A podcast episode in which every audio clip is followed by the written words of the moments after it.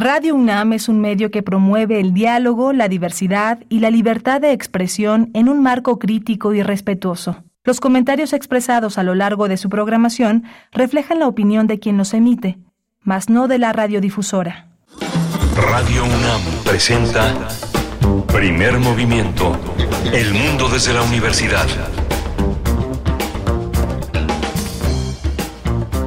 Buenos días, hola buenos días, ya estamos aquí en primer movimiento, son las 7 de la mañana con dos minutos de este 10 de agosto, esto es Radio UNAM, estamos en Adolfo Prieto 133 en la Colonia del Valle, nuestras redes sociales son primer movimiento en Facebook, P Movimiento en Twitter, estamos en las frecuencias del 96.1 en FM, 860 en AM, eh, está hoy Antonio Beltrán en los controles técnicos y Rodrigo Aguilar en la producción ejecutiva, mi compañera Bernice Camacho al frente del micrófono, querida Bernice. Hola, Miguel Ángel Quemain. Muy buenos días. Buenos días a la audiencia en este jueves. Ya es jueves 10 de agosto y estamos con ustedes hasta las 10 de la mañana. Así es que empezamos con un menú que seguro será de, su interés, eh, diverso, interesante. Estaremos eh, eh, iniciando con Danza, las buenas maneras, con la compañía sonorense Antares de Danza Contemporánea. Se presenta el 12 de agosto en Bellas Artes y del 18 al 20 en la sala de agosto, por supuesto, en la sala Miguel Covarrubias de la UNAM, así es que no se lo pueden perder este, este espectáculo, este escenario dispuesto para la danza y vamos a conversar con el director eh, de Las Buenas Maneras, maestro Miguel Mancillas. Sus estudios comprenden danza contemporánea, clásica, folclore mexicano y teatro y ha recibido eh, diversos reconocimientos como coreógrafo que incluye el premio Imba UAM y Somek Vitars. Es considerado como uno de los 10 mejores bailarines del siglo XX en México y va a estar con nosotros en unos momentos más para hablar de las buenas maneras. Vamos a tener también eh, el ciclo de conferencias en el marco de la exposición Ciudad Universitaria, UNAM, 70 años de historia, dos estéticas con Columba Sánchez, ella es miembro del archivo fotográfico Manuel Tucent del Instituto de Investigaciones Estéticas de la UNAM. Y hoy damos seguimiento al conflicto en Níger.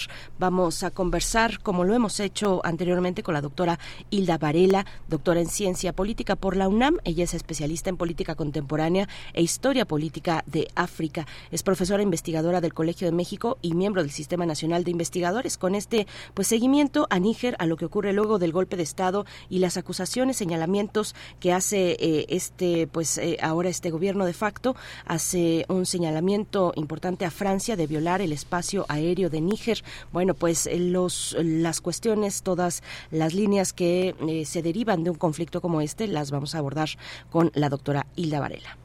Vamos a tener también la presencia de Alberto Betancourt en la ah, vamos a tener la poesía necesaria. Hoy la voz de Berenice Camacho es la que enmarca esta esta visión poética, estética y musical de, de primer movimiento. Así es, nos vamos a seguir en, la poesía, vamos eh, a, seguir con eh, este libro recién publicado por eh, Alacena Bolsillo, este libro titulado Isla Negra de Elsa Cross, que el día de ayer tú compartías, Miguel Ángel, y que nos hicieron el favor de, pues, Ediciones Era, de enviarnos algunos, algunos ejemplares para revisar este libro de poesía que es, es muy interesante, que es muy interesante, que revisa distintos escenarios desde la poesía de una escritora tan importante, universitaria, de esta casa de estudios como lo es Elsa Cross. Así es que no se pierdan la poesía de esta mañana. En Los Mundos Posibles, hoy la mesa del día, Los Mundos Posibles, el doctor Alberto Betancourt, doctor en Historia, profesor de la Facultad de Filosofía y Letras de la UNAM, nos hablará de Oppenheimer,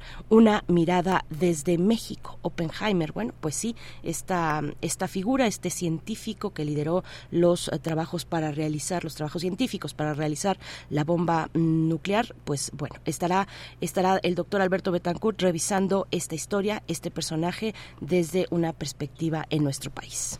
Y vamos a tener también derechos humanos, el censo de desaparecidos que anunció el presidente con Jacobo Dayan, director del Centro Cultural Universitario Tlatelolco. Pues ahí está, no se pierdan, no se pierdan esta emisión.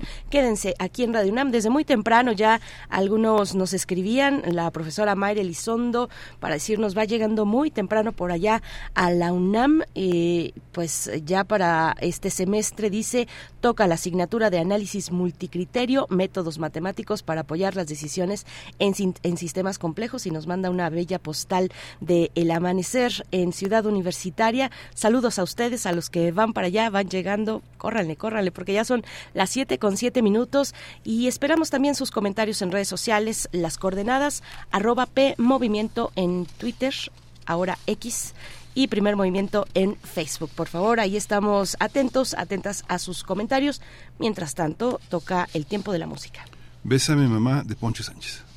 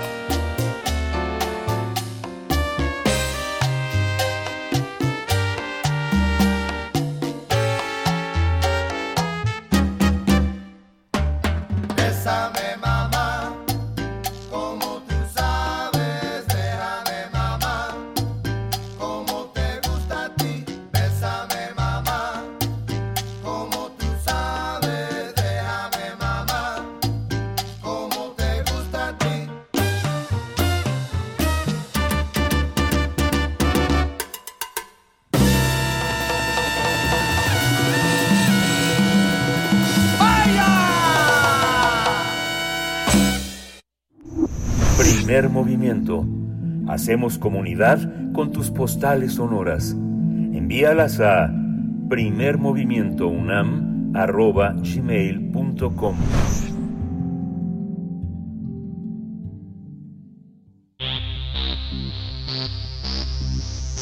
De festivales, ferias y más. Recomendaciones culturales. A través del arte, la compañía sonorense Antares eh, de Danza Contemporánea invita al público a reflexionar sobre la sexualidad, la libertad del cuerpo, la vulnerabilidad humana, a través de una obra que se titula Las Buenas Maneras, que plantea preguntas sobre la diversidad sexogenérica y la noción de binarismo. Asimismo, plantea las contradicciones que surgen de los rigores impuestos o autoimpuestos por ideales aprendidos que rara vez se cuestionan. Esta pieza artística es presentada por 15 bailarines que sobre el escenario cuestionan cómo afecta la violencia a las disidencias corporales. Además, este espectáculo con coreografía y dirección de Miguel Mancillas genera una reflexión sobre las contradicciones que surgen de las normas de comportamiento y la corrección política. Las Buenas Maneras se montará con una escenografía de gran formato y se presentará el sábado 12 de agosto en el Palacio de Bellas Artes y del 18 al 20 de agosto en la Sala Miguel Covarrubias del Centro Cultural Universitario de la UNAM.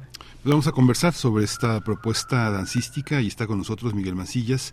Él estudió danza contemporánea, folclore, teatro, ha recibido distintos reconocimientos de diversas instituciones culturales. Eh, Miguel Mancillas, bienvenido, buenos días. Hola, buenos días Miguel Ángel, ¿qué tal? Gracias, muy bien. Buenos días, maestro. hola, Berenice, Miguel perdón, también hola, buen día. Muy buenos días, gracias por estar aquí. Bueno, pues a pocos días de que se presente, como hemos dicho, las buenas maneras. Está eh, la compañía sonorense Antares nos tiene, nos tiende esta oportunidad en Bellas Artes y también en la sala Miguel Covarrubias. Son dos polos en tensión, entiendo, en esta obra, la naturaleza y lo que socialmente es edificado, que es un debate vigente, maestro Mancillas un debate vigente que está puesto aquí, que atraviesa el cuerpo. ¿Cómo, cómo trasladar esto que está ocurriendo, este debate, esta, estas tensiones que ocurren en la sociedad actualmente al escenario de la danza? Pues justo yo siento que el arte tiene otra visión que a veces no, no se plantean, eh, digamos, en las noticias o la ciencia o la religión, que tiene una visión diferente para poder exponer lo que es la realidad y tratar de explicarlo aunque no tengamos una respuesta, yo creo que el generar la, reflexión ya, ya se gana. Y es la parte donde a mí me gusta mucho poner al bailarín, a la gente que está interpretando la obra, eh, en riesgo, en un riesgo físico para poder acercarnos más a, lo que representa esta esta violencia al cuerpo cotidiana, ya, ya la tenemos familiarizada y sin embargo eh, eh, sigue destruyendo, digamos. Yo, yo veo mucha gente joven que, le cuesta trabajo identificarse con, el, con la sociedad como se está viviendo y entonces viven una disidencia porque no se le está dando el espacio para poderse sentir dentro, ¿no? Entonces ahí es donde a mí la, la parte generosa del artista, del, intérprete, de, entrar en vulnerabilidades emocionales para poder hacer estas conexiones con quienes nos ven, que es finalmente lo que nos interesa, este cierre de círculo con la gente que ve porque lo que yo te diga en realidad reduce la obra, es mucho más lo que la gente lee, porque ahí está la gran diversidad del arte. Y, es una, siento que es una temporada muy exitosa la del Palacio en Movimiento que cierra, cerramos nosotros este 12 de agosto y, ojalá que la gente nos acompañe.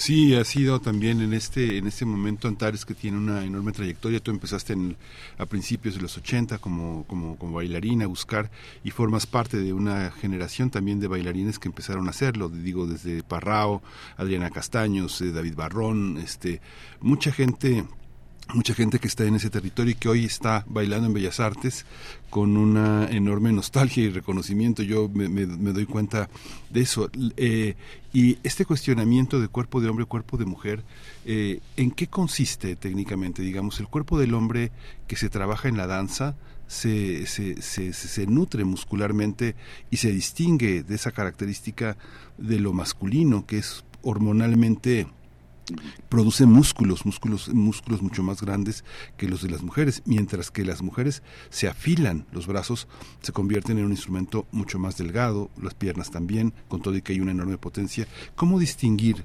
escénicamente unos cuerpos que eh, biológicamente son tan claramente diferenciados, Miguel?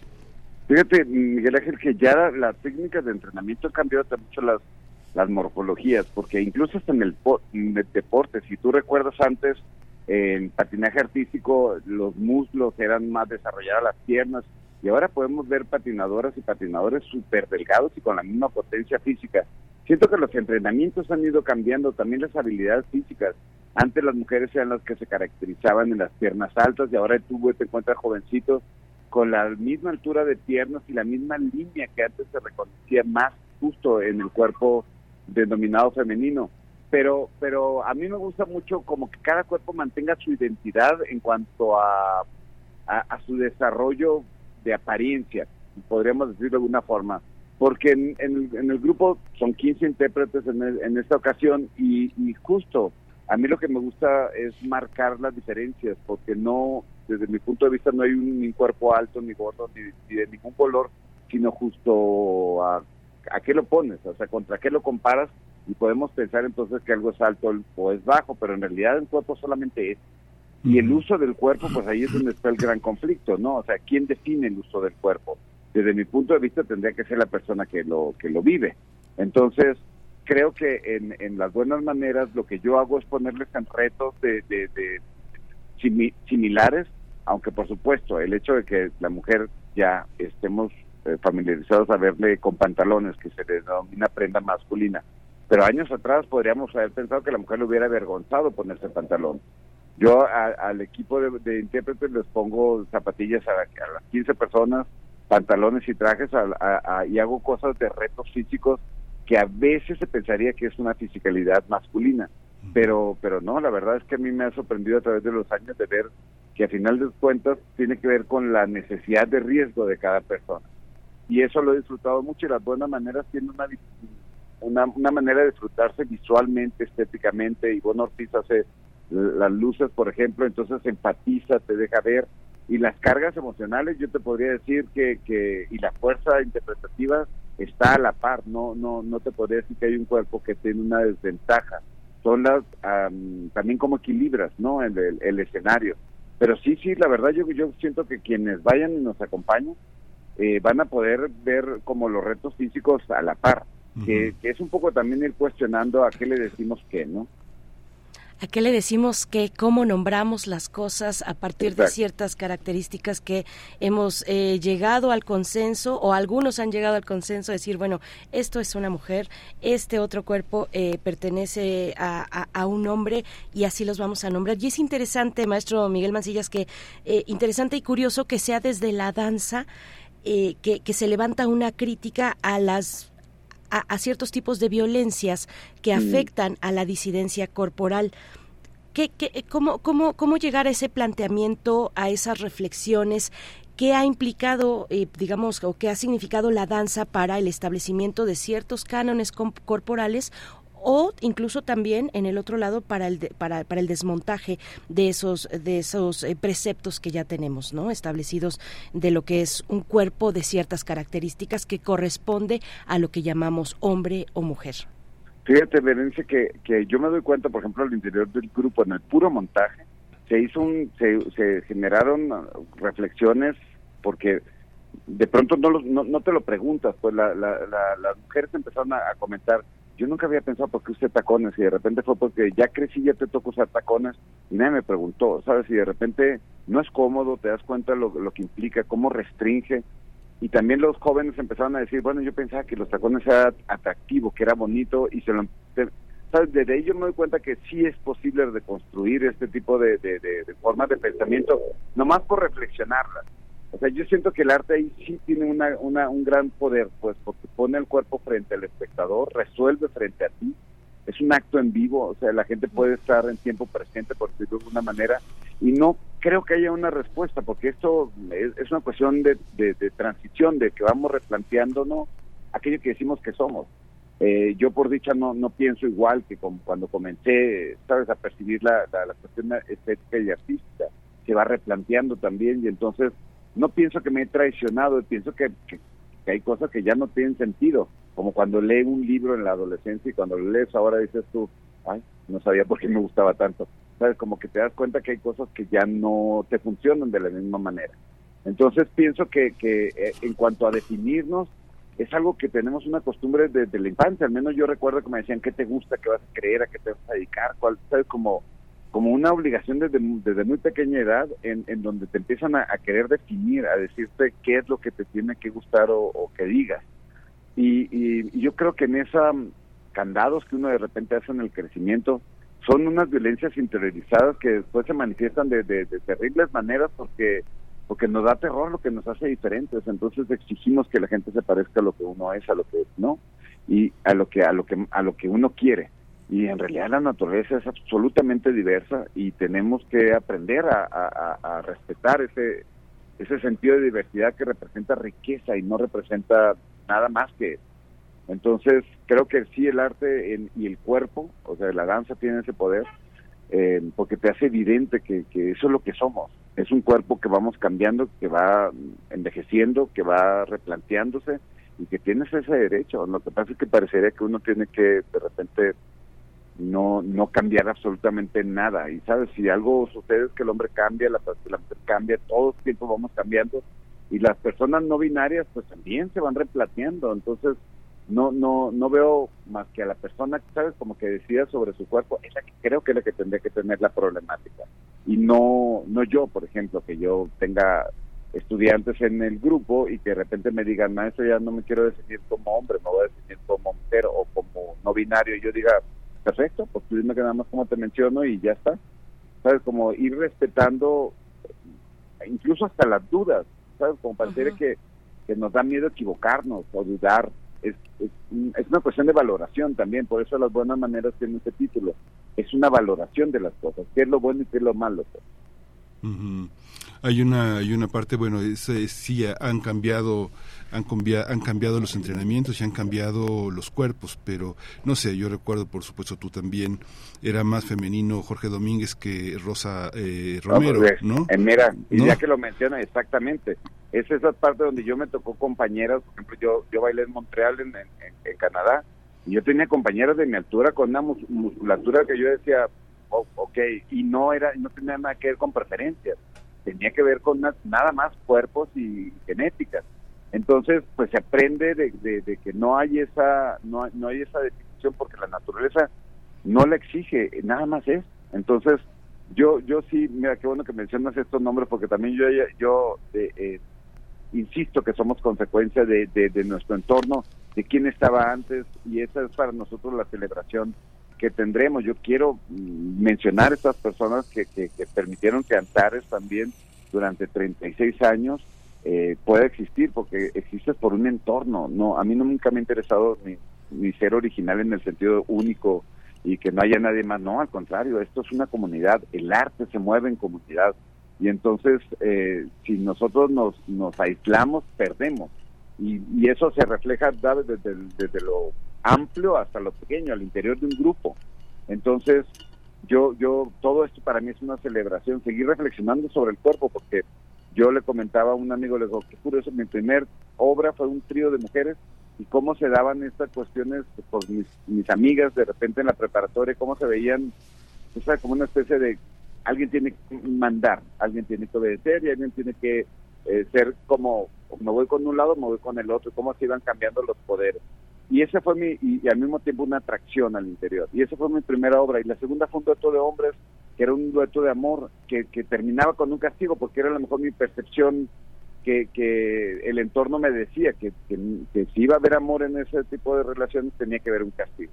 Y ya de ese tipo de cosas ya ni siquiera las, las, las planteo, me parece que también uno va cambiando las visiones de lo que de lo que vive pues pero esas preguntas sobre el cuerpo y cómo se define y cómo se usa y cómo la, parece que las, las traigo desde siempre, pues, y en cada obra se manifiesta de diferente manera. Sí, claro. Eh, bueno, es que nos pones muchos elementos y yo insisto, desde la danza es interesante que se haga esta crítica o incluso, no lo sé, maestro Miguel Mancillas, una autocrítica. ¿Es eso también? Ajá. Sí, sí, sí, yo porque, porque yo me lo pregunto, es decir, eh, es muy muy particular eso porque parecería que e incluso hasta como disidente puedes generar unas nuevas reglas para, para restringir la existencia de algo. Yo tengo una amiga trans que me dice, es que tengo otras amigas que me dicen que no soy tan trans porque no me quiero operar. Entonces, ¿sabes? Como parecería, ¿cómo, cómo es posible que, estamos en la disidencia y, y, hay una regla como para que para castigarte porque no eres tanto como, ¿sabes? Y entonces te das cuenta que en realidad el ser humano parecería lo que está peleando todo el tiempo es poder, ¿sabes? O sea, y que está exigiendo ganar para poder entonces marcar la, las directrices.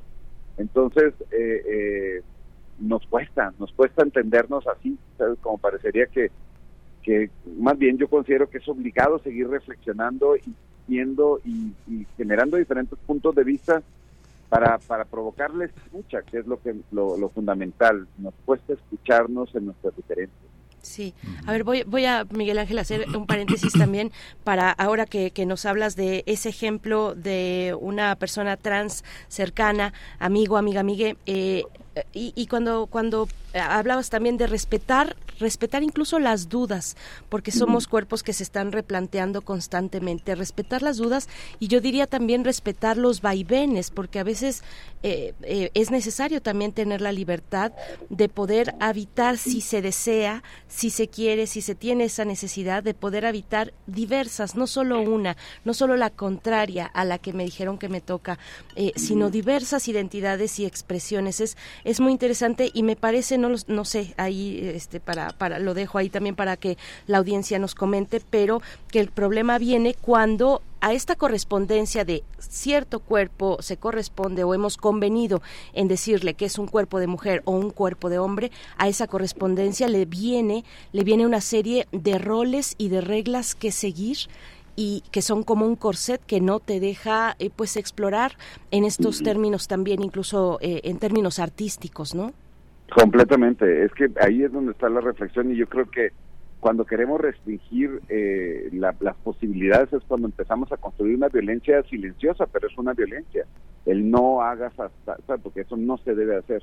Y la otra es que parecería que uno crece, para si tienes una audiencia muy joven y que creen que a lo mejor como adulto ya tenemos respuestas, pues no, porque el cuerpo sigue cambiando, sigue replanteándose, uno empiezas a dudar ¿Sabes? Porque, ¿por, qué, ¿Por qué no? ¿Qué tiene de malo que te replantees, aunque tengas certeza?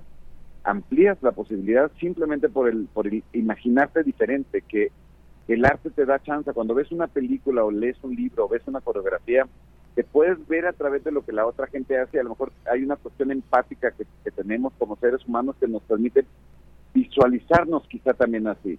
Y entonces mm, eh, también me parece importante para la gente grande no olvidar la, la, cuando fuimos muy jóvenes y teníamos todas esas inquietudes y, todo el mundo te decía, pero ya defínete, ya decide qué quieres, qué carrera vas a estudiar.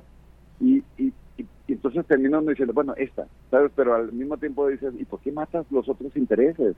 Yo, yo, yo empecé con la pintura, me dediqué a la danza, sigo haciendo cosas de pintura, hago cerámica ahora me gusta diseñar el vestuario, o sea, ampliar todas las posibilidades, pero la curiosidad es la que me, la que me mantiene vivo, pues entonces siento como que el arte tiene esta gran como posibilidad de, seguirnos entendiendo, incluso como en lo incierto, en lo no tangible. Y, y de ahí para lo valioso para mí. Yo, yo peleo, peleo, mucho para que la gente esté, esté presente, para que es una manera de validar el arte, pues estando presente, ir a las exposiciones, a, un concierto, a una, una función de danza y así, ¿sabes? Como es la mejor manera de validar la importancia del arte.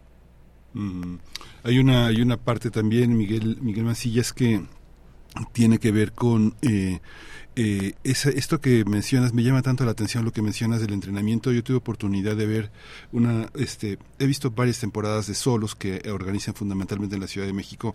Debes saber, debes saber cuál, porque muchos bailarines se han metido longevos, se han metido en esa, en esa en esa temporada de solos. Y es curioso, me tocó ver, por ejemplo, dos años seguidos algo sumamente aburrido, que era gente, gente que se incorporaba a la danza contemporánea, que tenía apenas dos años de hacerlo, pero que en realidad practicaba yoga. Entonces todo, todos sus movimientos eran de yoga. Y me sorprendía, yo no sé si viste... Estuvo en video la, la obra de Alvin Ailey y Revelaciones, donde hay, un, solo, viste, viste el solo, el solo que hace el bailarín fundamental de la compañía, digo, gran parte de los movimientos son de yoga, son de yoga, este Miguel, ¿no? Hay una parte que el entrenamiento ha tenido como esa parte.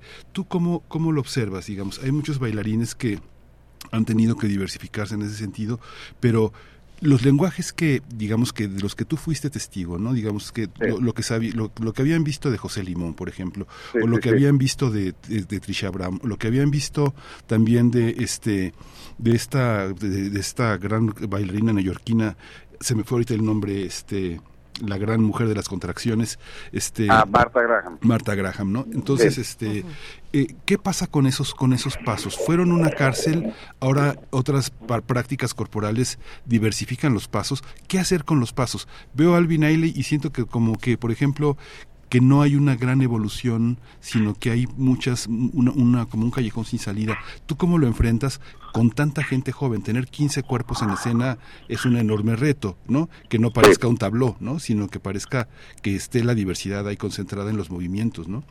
Sí, a mí me, fíjate, yo justo, la, yo les decía, porque cuando Hermosillo tiene otras características, y mucho de la pieza tiene que ver con este sentido de, la, de las marchas, que, que tú puedes estar en una marcha y tú ves la diferencia incluso de cómo caminan, cómo la corporizan la acción, pero están unidos en una idea. Ese es, un poquito el fundamento de físico y, de, y de definiciones de las buenas maneras. Pero lo que lo que mencionas es, eh, a mí me parece que el, arte tiene todas las, posibilidades de, de, de nutrirse de todo, de lo cotidiano, de lo extracotidiano, incluso de otras formas artísticas yo a mí me gusta como te decía la, les decía la pintura mucho. Entonces yo veo la trayectoria de Goya como pintor y su primera etapa y cómo se replantea y cómo en lo que termina siendo como pintor yo digo wow evolucionó tremendamente o sea Picasso sus primeras etapas y cómo fue se fue replanteando. Pero hubo otros otros eh, eh, autores que mantenían de alguna forma la misma identidad y seguían investigando en lo mismo en la luz en los matices de la luz y pintaban la misma la misma catedral y la iban cambiando con matices pequeños pero era la misma obra aparentemente sino se centraban en los matices. Y pues son diferentes necesidades artísticas. Sabes hay gente que le gusta mucho como brincar de estilos y hay gente que no que le gusta mantener la misma. A mí a mí yo soy de mucho la teoría de que debe existir prácticamente todo en el sentido de que uno escoge. Sabes yo acabo de ver otra vez la compañía José Limón justamente que se presentó el fin de semana pasado y mm. disfruté mucho porque me acordé justo de los ochentas cuando vinieron.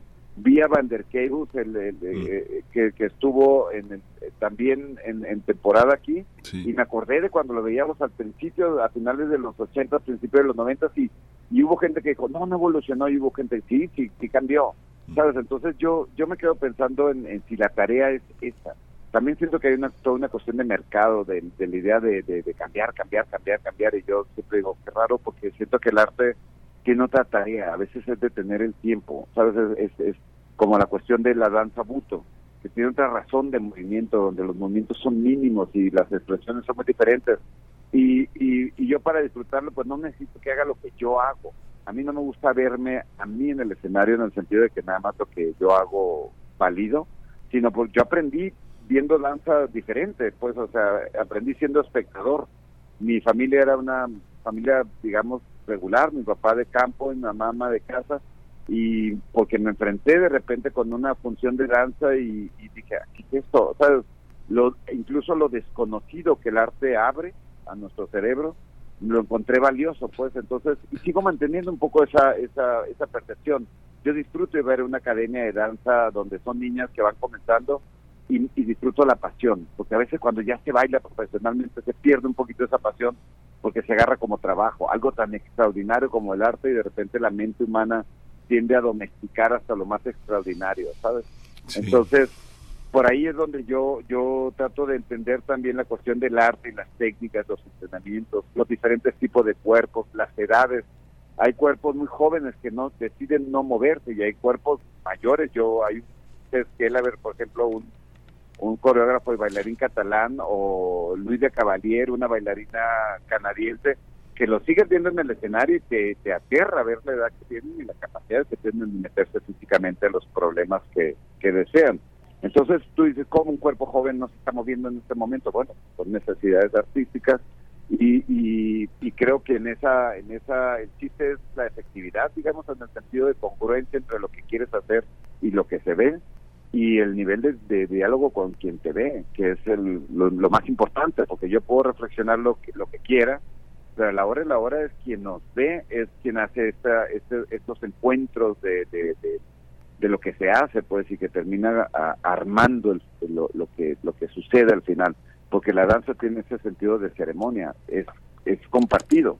Estamos viviendo un tiempo en el mismo momento y para mí yo hago una, una comparación, digo, no es lo mismo ver un tigre en una foto, en un zoológico o en una película, que verlo en el monte frente a frente, o sea, e, es un poco así la danza, es, el chiste es ver cómo el cuerpo resuelve delante de ti y que tú te permitas, sabes, observar y, meterte en lo que la otra persona está haciendo.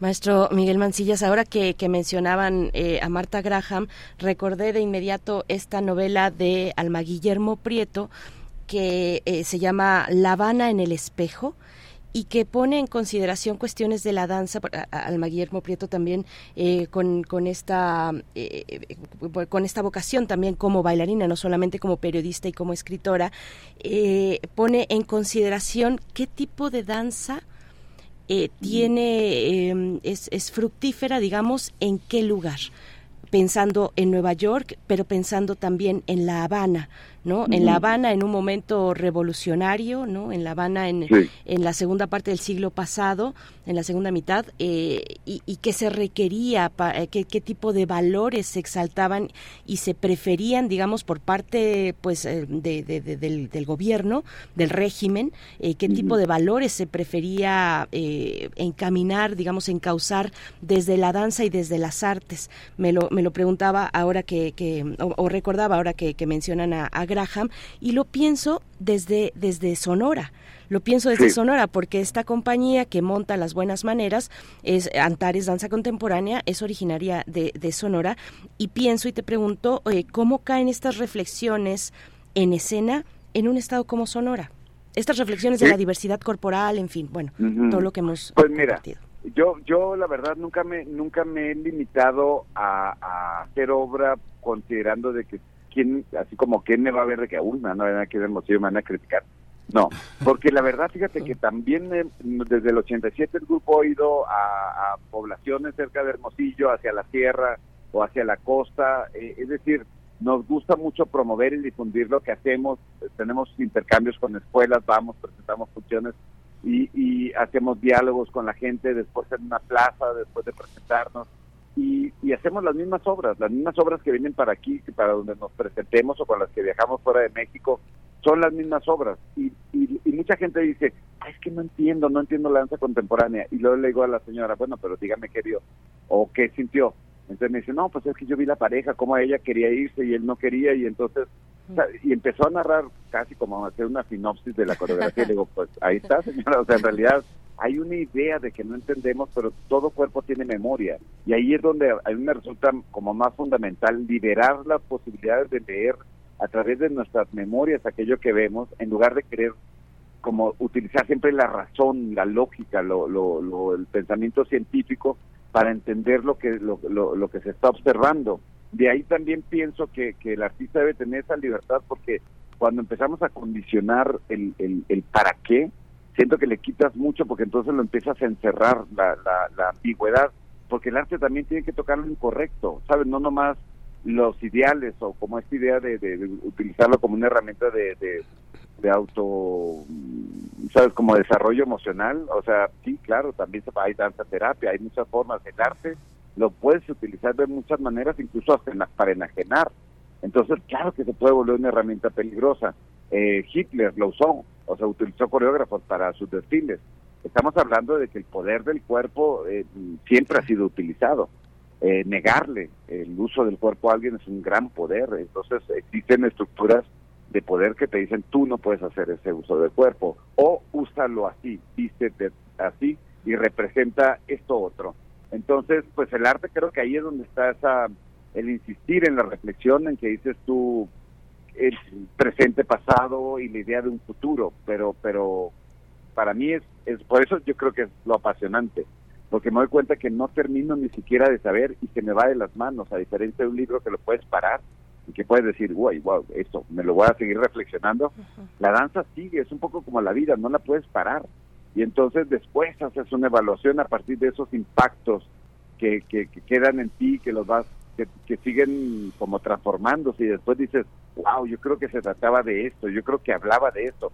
O a veces son, son informaciones directas porque tu memoria corporal la tienes muy abierta y la puedes reconocer inmediatamente, pero a veces te tenemos mucho miedo en nuestra historia y la vamos cerrando y tapando y ocultando y ahí es donde la llavecita que yo le digo del arte pues las abre y, y qué mejor que realmente saber o acercarnos a aquello que decimos que somos si es que no alcanzamos a saber del todo acercarnos, pues qué mejor, o sea, al menos a mí me gusta, yo prefiero saber que, que vivir en la ignorancia. Aunque esta, este apunte que hace Berenice, que Sonora de alguna manera fue en su momento señalado como este eh, muy, muy comercialmente, muy ingeniosamente, si quieres, que decían los bárbaros, ya llegaron los bárbaros del norte. Pero pienso, por ejemplo, no sé, este... Sí, decían que, que eh, terminaba la cultura y comenzaba la carne asada. Exactamente.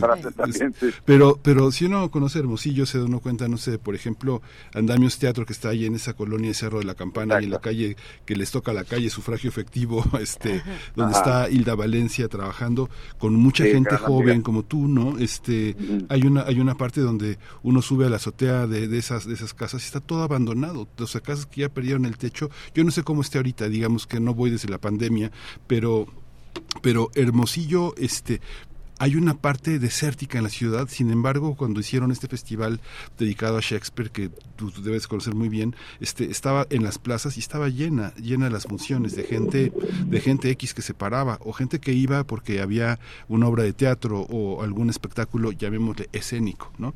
Pero es otro panorama completamente, ciertamente, Miguel. ¿Cómo está, por ejemplo, también el caso, por ejemplo, a mí me tocó ver un poco de, capa caída en ese momento Adriana Castaños, ¿no? Que estaba con las producciones, producciones Lágrima, creo que se llama la compañía que tiene. Producción de la lágrima. Producción de la lágrima.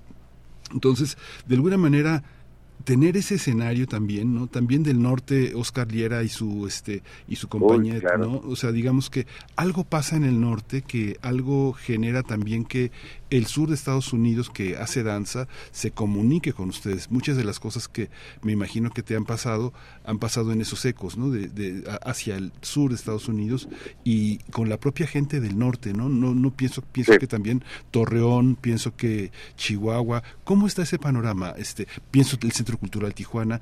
¿Cómo han estado en esa parte de la frontera? Yo, mira, fíjate, la verdad es que yo siempre he tenido la alternativa ya sea de quedarme aquí en la Ciudad de México o de, irme a, otro, a otra ciudad, a otro país, pero sí encuentro valioso quedarme allá porque justo creo que hay otra otra manera de entender lo, lo, cotidiano y el, y el, y, el carácter y, ¿sabes? Como hay una serie de cosas que tiene el norte que a mí me resultan valiosos estar ahí porque sí es una foto más amplia, Claro, por supuesto, el panorama ha cambiado. Si pensamos lo que vivió Marta Bracho, que es de las pioneras de la, de, la época de oro de la danza mexicana que se quedó en Sonora, eh, y que ella a, finales de, los 40 se quedó en, en, Hermosillo, y que lo más que logró fue y, como generar esta actividad de danza, pero no pudo meter hombres. Entonces, después empieza Beatriz Jubera y aparecen hombres, y después aparecemos otra generación y buscamos profesionalizar e, e, e, internacionalizar también el trabajo, es decir, no quedarnos nada más en, en, en, Hermosillo, sino generar estos diálogos. Entonces lo que hicimos fue centrarnos en el noroeste, entonces trabajamos con Tijuana, con Sinaloa y empezamos a hacer una red de trabajo que resultó muy efectiva porque podíamos llevar maestros, maestras y empezar a generar otro tipo de diálogos. Y generar diálogos no nomás entre la gente de danza, entre gente de pintura, gente de teatro y entonces en efecto podíamos ver el trabajo de lo que hacía Ángel Nozagaray en, en el en Mexicali, lo que hacía Oscar Lier en Sinaloa, lo que hacía, sabes, como en, en Sonora, ahora Inda está activando de otra manera la actividad artística. Pero, sabes, como todo ese, ese tipo de cosas, esto, también te permite el aislamiento, unirte y trabajarte y generar otro tipo de dinámicas de trabajo yo, yo eh, es un lugar de concentración también, no hay tanta dispersión, tienes que concentrarte en lo que haces, tampoco hay tanto estímulo lo tienes que estar buscando. Entonces, eh, eh, te genera otro, otro tipo de personalidad. Yo, yo lo sigo encontrando como muy atractivo porque lo encuentro muy cercano a lo humano, pues no lo veo como un trabajo. Yo, yo trabajé, bailé en otros lugares fuera de México y sentí un poquito como un trabajo, como que ya estaba muy no sé, eh, ocupando un lugar de la, de la empresa, de lo económico y no tanto de lo que a mí me genera más interés de provocar las inquietudes, pues la reflexión. Pues maestro Miguel Mancillas, bajo la dirección de las buenas maneras y también la coreografía, las buenas maneras de Antares Danza Contemporánea, que se presenta el 12 de agosto en Bellas Artes el del 18 al 20 de agosto en la sala Miguel Covarrubias de la UNAM, en el Centro Cultural Universitario. Las funciones viernes 20 horas, sábados 19 horas, domingo 18 horas, esto del 18 al 20 de agosto. Los costos, las localidades tienen un costo de 80 pesos. Así es que bueno, es prácticamente para casi para cualquier bolsillo, eh, con además con los eh, los descuentos, 50% de descuento a alumnos, maestros con credencial actualizada, exalumnos de la UNAM y también INAPAM. Bueno, no hay no hay pretexto, hay que ir a encontrarnos a nosotros mismos, a las emociones humanas en el escenario de la danza. Muchas gracias, maestro Miguel Mancillas y bueno, pues ahí estaremos en eh, acompañando acompañando de esta manera a Antares Danza Contemporánea. Gracias, Berenice. Gracias, Miguel Ángel, por la reflexión. Me ayudó mucho también a hablar de pasado, presente y a ver qué sucede en el futuro. Muchas gracias. Tu micrófono. Y mucha suerte, eh, Miguel. Mucha suerte. Este, ah, mucha, mucho acompañamiento. Muchas gracias por tu conversación. Hasta, pronto, espero. Gracias. Siete con cincuenta minutos. Sí, también disfrutamos mucho esta charla sobre danza y sobre tanto más. Miguel Ángel, nosotros vamos a, les invitamos a hacer una pausa. Son las siete con cincuenta minutos de nuestros colegas, compañeros, compañeras de UNAM Global para escuchar un poco sobre el burnout, reconociendo y previniendo el burnout. Ustedes saben lo que es el burnout. Hay una clasificación, la décimo primera clasificación internacional de enfermedades de la OMS, la Organización Mundial de la Salud, incluye el síndrome de burnout como un factor que impacta en el bienestar de las personas, el cual se describe como resultado de un estrés crónico en el lugar de trabajo. Vamos a escuchar y volvemos. Empecé a sentir que el trabajo que tanto amaba y que tanto me gustaba y al cual le dedicaba mucho mucho de mi tiempo, de mi ser, este, me empezó a, hacer todo lo contrario. Todos empezamos a, generar mucha ansiedad. Había personas que comían de más por desesperación. Estos son algunos de los síntomas del síndrome de burnout, que la OMS reconoció en 2019 como uno de los factores que afectan la salud. Tiene que ver ¿no? con las circunstancias laborales, con la sobrecarga laboral, con la frustración dentro del trabajo. Ricardo es enfermero y comenzó a sufrir burnout durante la pandemia. Pasaban hasta 16, 20 horas de trabajo y nada más lo que hacíamos era dormitar. En su último trabajo, Silvia empezó a padecer de burnout y le afectó el lenguaje y la memoria. Me cruzó por la mente el morirme. Ahí fue cuando dije, no, estoy muy mal. El Instituto Mexicano del Seguro Social reporta que 3 de cada 4 trabajadores presentan fatiga por estrés laboral, superando a China y Estados Unidos. Algunos de los síntomas son el agotamiento emocional, el abandono del crecimiento laboral, el aislamiento y el cambio en los hábitos de higiene. Le tengo que dar dos, tres veces leer el expediente clínico o las indicaciones, porque a veces es tanto el cansancio, la fatiga, que nos cuesta retener la información o entenderla. Los doctores me han dado un tratamiento médico, una recomendación para las empresas en general es que se traten de fomentar ambientes saludables. Hoy en día, la verdad es que hay muchas alternativas que se pueden hacer para garantizar un bienestar emocional en los empleados. Respetar horarios de trabajo, capacitar y delegar funciones y brindar tiempo a actividades personales pueden ayudar a construir ambientes saludables. Tal vez mi testimonio pueda orientar a mucha gente a decir que no estás solo, busca ayuda. Y para nuestras empresas o nuestros líderes o, políticos, les diría que el bien más valioso es el capital humano.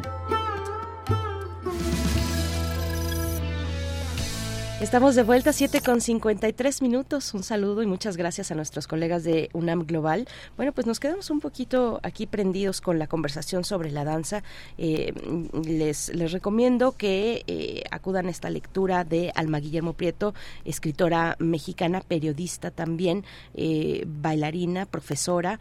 Alma Guillermo Prieto, eh, La Habana en el espejo, La Habana en el espejo, ya no les vamos a decir más, pero, pero de verdad que se van a encontrar eh, con una obra eh, muy, muy disfrutable, muy interesante, muy inteligente, que hace una comparación entre, por ahí de los años 60, entre la danza que se hacía en Nueva York, precisamente con el método Graham, con, con liberar también, digamos, pensando en el individualismo en la danza, eh, liberar eh, pues las propios los propios deseos en el movimiento y cómo lo confronta una vez que la protagonista eh, pues es llamada a invitada a tomar una plaza académica una plaza de profesora de danza en la Habana donde los valores son otros muy distintos. Bueno pues dejamos la recomendación Miguel Ángel sí. vamos, A ir, vamos, a ir, con música pero sí que hacer brevemente una punta este es una canción larga verdad Rodrigo Sí, nos vamos, vamos, a vamos a danza, vamos a la vamos a la música. Take Five de Tito Puente. Y con esto despedimos, despedimos la hora, 7 con 54 minutos. Volvemos después de la música y del corte.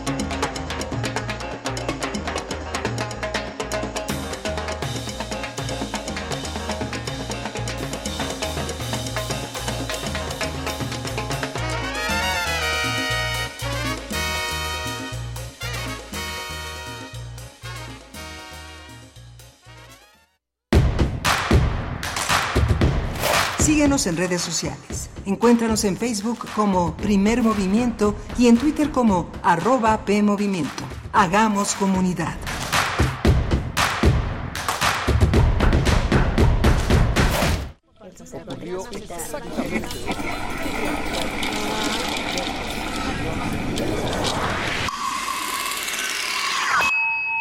XEUM. Radio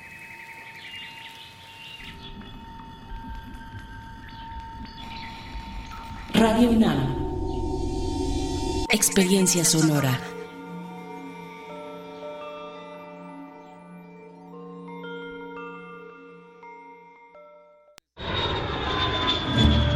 ...46 emisoras de 17 países de Europa, América y África. Esa es la red de Mundofonías. Música para descubrir el mundo. Todos los sábados a las 18 horas por el 96.1 de FM. Radio UNAM. Experiencia sonora. ¡Lucharán! Una contienda épica entre dos figuras conocidas por sus malas prácticas electorales. En esta esquina, quien no respeta la participación ciudadana. ¡Mapache! Y en esta otra, con sus irregularidades en los comicios, roba. Y para acabar con estas artimañas, el Tribunal Electoral de la Ciudad de México y su Defensoría. Protegiendo los derechos político-electorales sin límite de tiempo. Tribunal Electoral de la Ciudad de México, garantizando justicia en tu elección. Alrededor de un tema siempre habrá muchas cosas que decir. Quizá haya tantos puntos de vista como personas en el mundo. Únete a la revista de la universidad donde convergen las ideas. Jueves a las 16 horas, después del corte informativo. Disentir para comprender. Radio UNAM, Experiencia Sonora.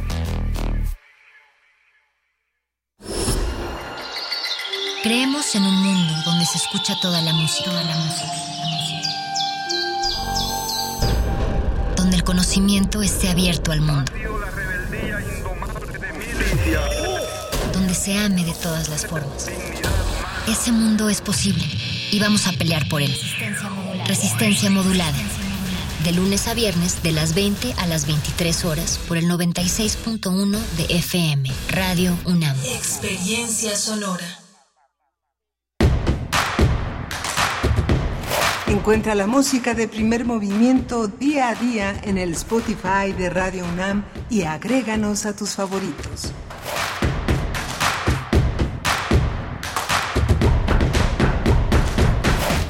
Hola, muy buenos días. Estamos de vuelta. Están escuchando primer movimiento. Ya son las 8 con 3 minutos de la mañana, la hora de la capital del país. En este jueves 10 de agosto del 2023 les saludamos todo el equipo desde acá, desde Ciudad de México. Rodrigo Ailar está en la producción ejecutiva, Antonio Beltrán en los controles, en la operación técnica de la consola, Ara Trebollar también del otro lado del cristal. Y bueno, saludamos a la radio Nicolaita en el 104.3 que nos ofrece la oportunidad de llegar con ustedes a Morelia, a Morelia y hacer comunidad entre radios públicas y universitarias. Miguel Ángel Quemain está a cargo de la conducción. Buenos días, Miguel Ángel. Hola, Berenice, buenos días. Buenos días a todos nuestros eh, eh, radioescuchas, nuestro, nuestra manera de hacer comunidad con ustedes a través de las redes sociales, P Movimiento en Twitter, Primer Movimiento en Facebook. Tuvimos una, una conversación muy interesante con el coreógrafo eh, y bailarín Miguel Mancillas, director de Antares desde 1980, haciendo danza en Sonora y en el mundo, porque además es un bailarín, como ustedes, quienes tuvieron la oportunidad de escucharlo, muy cosmopolita, muy un hombre muy, muy interesante. Es muy asombrosa, si ustedes tienen la oportunidad de asombrarse a la programación que ha hecho el Palacio de Bellas Artes, que se llama Palacio en Movimiento 2023, que incluye la temporada en la que está también este Miguel Mancillas con Antares.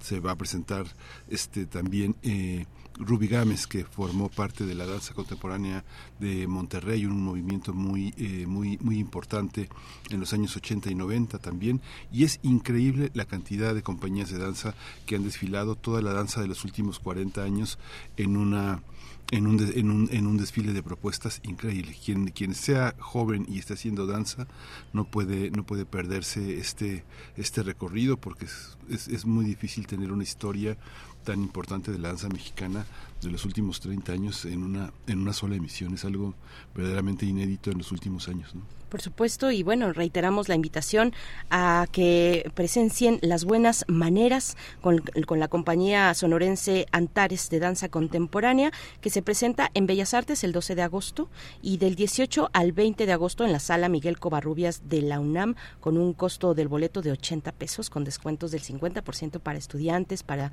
académicos, académicas, bueno, INAPAM también, todos los descuentos que se suman en eventos como este, eh, a cargo la dirección eh, del maestro Miguel Mancillas, con quien tuvimos la oportunidad de conversar en la hora anterior.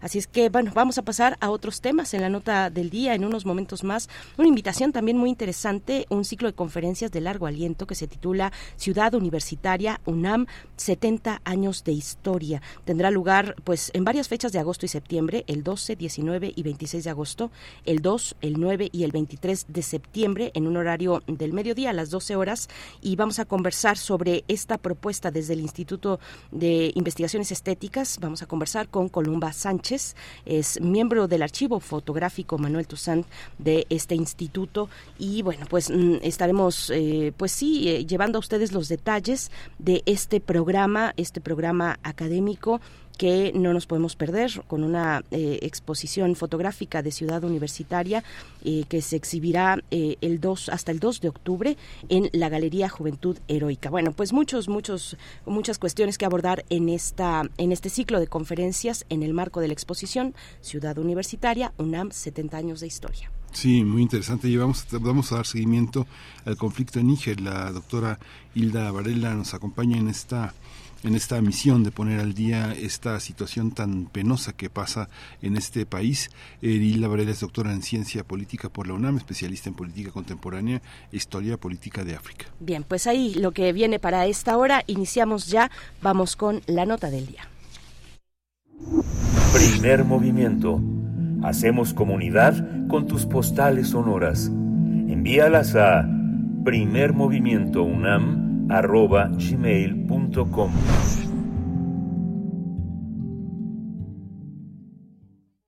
Nota del día.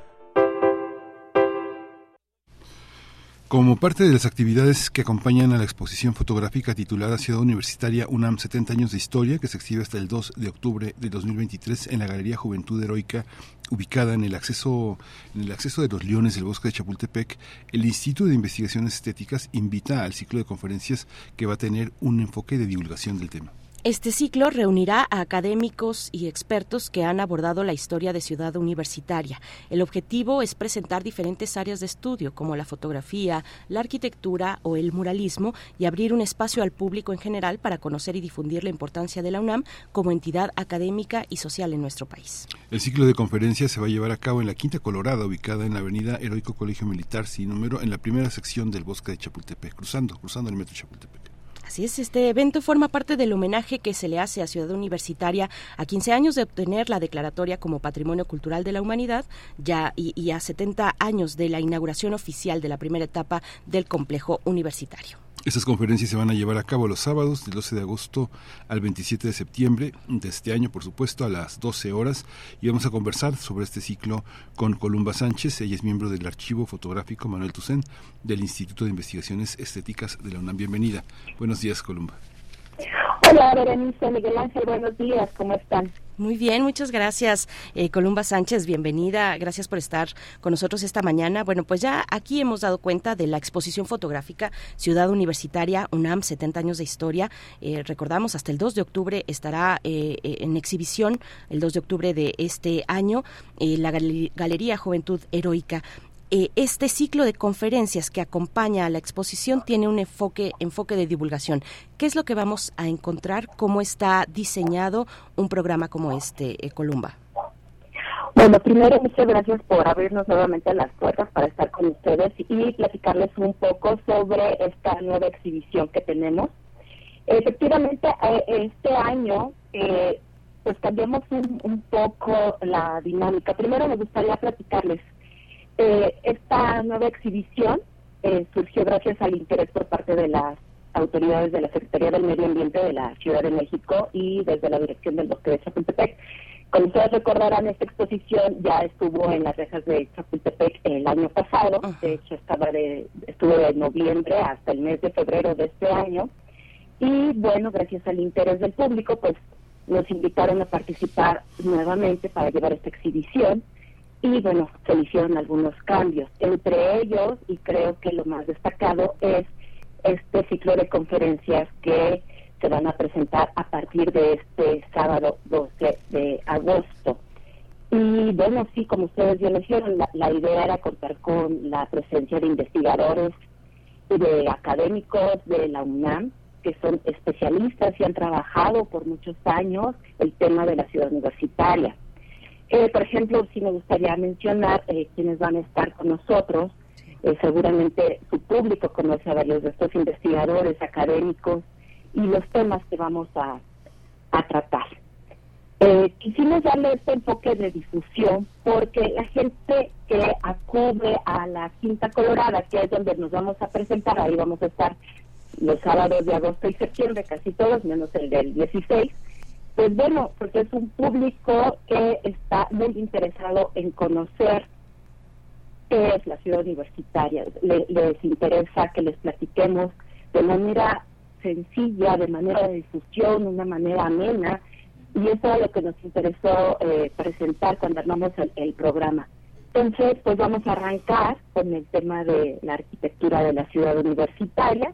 Obviamente, en cada una de las conferencias, si quiero mencionar que nos vamos a enfocar en lo que es el campus central de CEU, porque finalmente ese, ese es nuestro tema de, de rendir este homenaje a la ciudad universitaria a 70 años de su construcción y 15 de que fue declarada como patrimonio cultural.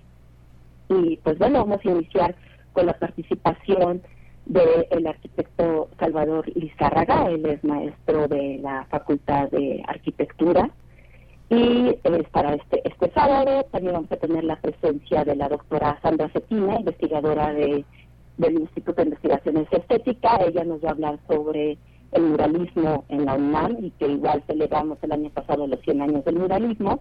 Y también contaremos con la participación de dos técnicos académicos del archivo fotográfico, que es de donde surge esta exposición, y que son el maestro Ricardo Alvarado y el licenciado eh, Gerardo Vázquez, ¿no? Ellos, yo creo que al público le va a interesar mucho porque es el enfoque de dos fotógrafos eh, que trabajan en el archivo y que participaron para esta exhibición, ustedes van a poder ver en la, en la exhibición fotográfica que gran parte de las fotografías a color, las nuevas, eh, las más recientes, son eh, hechas por estos dos, dos fotógrafos que nos van a platicar cómo, cómo se sintieron, qué hicieron, qué pensaron al, fotografiar Ciudad Universitaria. Y también vamos a contar con la participación de la doctora Lourdes Cruz, de la Facultad también de Arquitectura. Creo que también va a ser un tema muy interesante que le va a interesar mucho al público, porque ella va a hablar sobre el Estadio Olímpico de, de Seúl. Y también tendremos eh, la participación de dos investigadores de la Filmoteca de la UNAM, que es el cineasta Jaime Aparicio y el licenciado Ángel Martínez, quienes nos van a presentar películas sobre la ciudad universitaria. Eh, uno de ellos estará, además, el licenciado Jaime Aparicio, va a estar, el cineasta Jaime Aparicio va a estar en la noche de museos en el mes de septiembre. Y vamos a cerrar este ciclo de conferencias eh, con la presencia eh, de la doctora Luis Noel, quien es investigadora del Instituto de Estéticas, pero además es la actual secretaria técnica del Comité de Análisis eh, del campus de Ciudad Universitaria y del Campi de la Unión, y ella nos va a hablar de la importancia de Ciudad Universitaria como patrimonio de la humanidad. Entonces, pues bueno, esa es, ese es nuestro ciclo de conferencias.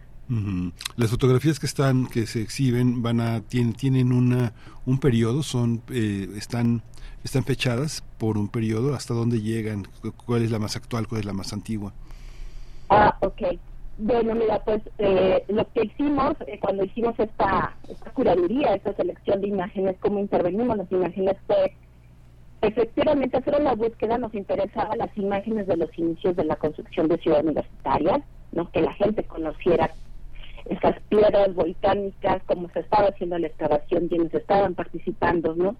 Y posteriormente empezamos a buscar fotografías de los edificios en sus primeros años ya de funcionamiento, digamos, obviamente en los 50, con fotografías hasta los años 90, y finalmente nos enfocamos en las imágenes digitales, tanto eh, imagen digital de, de cámara analógica como con dron.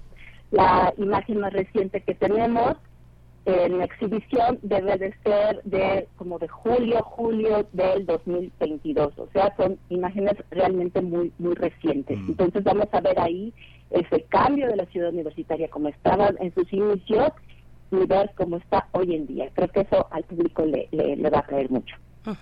Eh, Columba Sánchez, ¿cómo, ¿cómo ha sido la recepción de, del público, un público diverso, el que rodea las rejas de Chapultepec? ¿Cómo, cómo ha sido eh, la recepción, lo que han podido ustedes recuperar de una exposición pues de estas características en un espacio así de, de- de especial, ¿no? Donde pues eso, el público es, es amplio, es amplísimo, como, como el que puede eh, deambular en torno a Chapultepec, eh, cualquier persona eh, que se acerque y que pueda ver esta exposición fotográfica de, de nuestra universidad, de, de Ciudad Universitaria.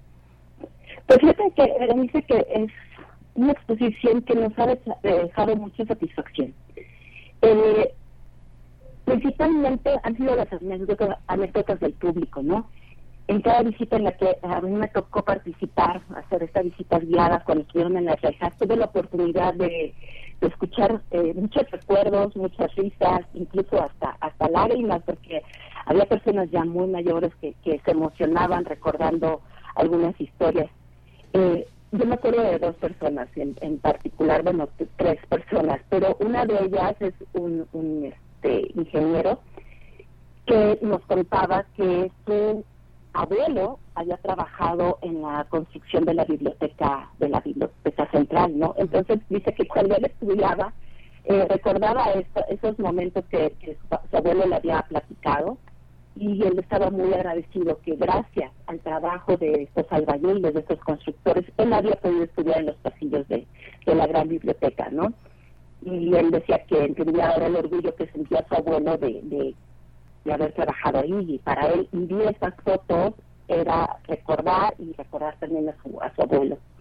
Y otra anécdota fue de dos chicas que buscaban ubicar sus salones en las fotografías, una era de la Facultad de Química, eh, si no recuerdo si era de Química y la otra era de, creo que de Economía, ¿no? Y recuerdo que, que me comentaron que ellos habían conocido en la en la ENAL y este, antes el, el CELE, y en esta fotografía de, del del ENAL es donde decidieron tomarse su, su fotografía, recargarse ahí en las rejas de la galería y tomarse la foto del recuerdo.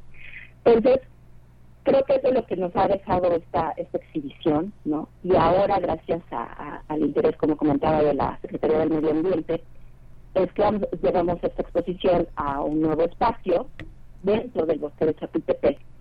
Y bueno, lo que nos dice, lo que nos emociona es que de acuerdo a los datos de la Secretaría del Medio Ambiente, es que es una galería que es visitada en promedio por 600 mil personas al mes, ¿no? Y la visitan mucho de las familias y el público interactúa con las fotografías.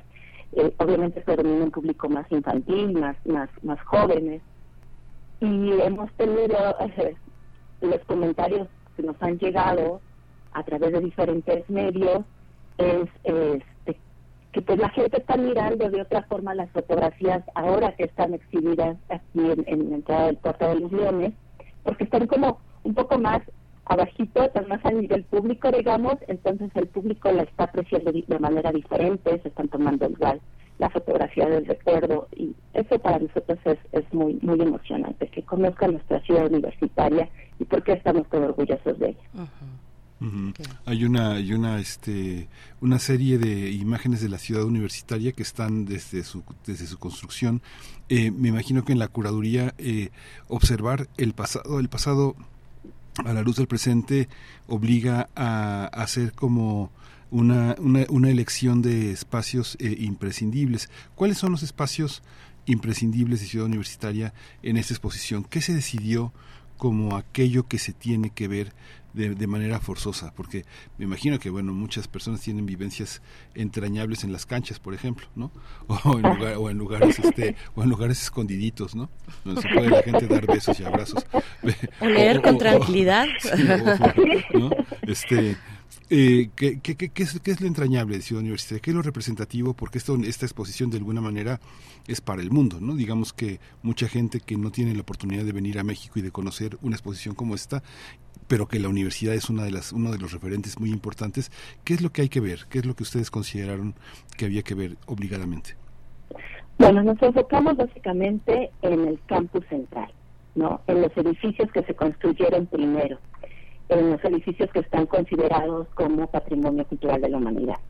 Entonces, obviamente, pues creemos que de los edificios más representativos está la Biblioteca Central, el Estadio, eh, la Facultad de Arquitectura. Es que cada uno de los rincones que están en este campus central, eh, obviamente, pues para nosotros representaban también como, como fuimos estudiantes en algún momento, era como, a ver, ¿qué queremos, qué recordamos que nos gustaba tanto, desde dónde nos gustaba ver la ciudad universitaria. Entonces, este famoso tren de las humanidades, ¿no? Ah, no, pues me, gusta verlo, cómo se ve desde el horizonte, desde la facultad este, de economía hacia filosofía, ¿no? Entonces, toda esta arquitectura tan imponente para nosotros era muy importante presentarla. Por ejemplo, el área de los campos deportivos, están ya muy modificados, están realmente ya muy cambiados, pero queríamos que la gente conociera cómo fue sus inicios, cómo estaba rodeada de, árboles, pero también cómo había esta eh, esta libertad de, movimiento. Ahora, pues desafortunadamente, como sabemos, por, por seguridad, pues ya el área de campos deportivos, pues ya es un área más, más restringida para su acceso. Pero queríamos presentar esos, esos momentos que a nosotros nos tocó todavía ver ciudad universitaria eh, sin rejas, ¿no? Entonces, eso eso quisimos llevarle al público, que recordara esos esos espacios.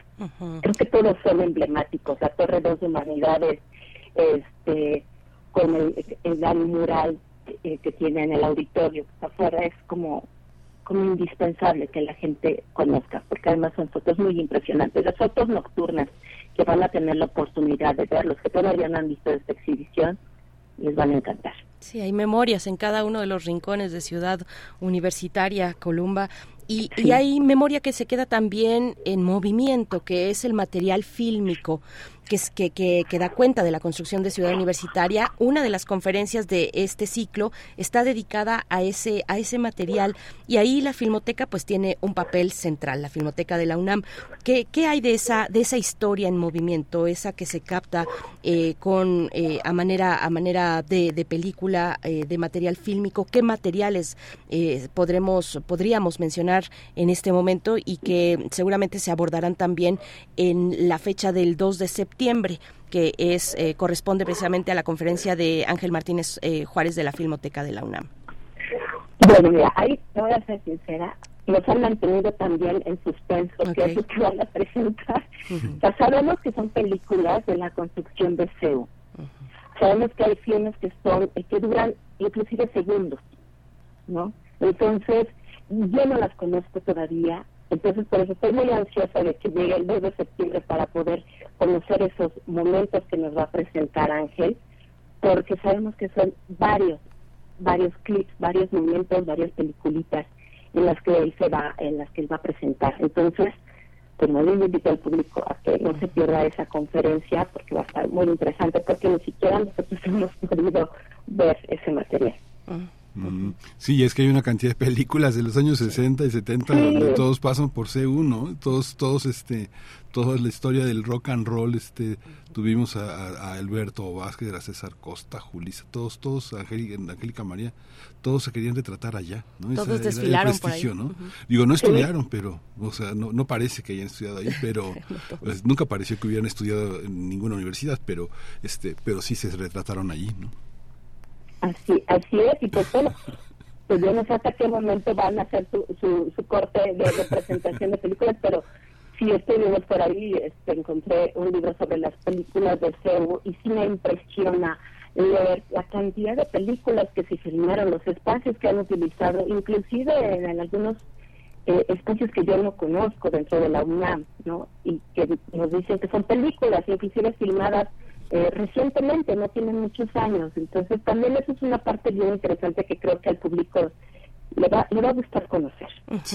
Columba, el 9 de septiembre eh, hay también un trabajo interesante eh, en, el ciclo que se titula Exposición Fotográfica Ciudad Universitaria, porque habrá después, posterior a la, a la plática, una visita guiada que, que está a tu cargo. Eh, pues cuéntanos un poco de, de ese día, de lo que vamos a poder disfrutar ese sábado.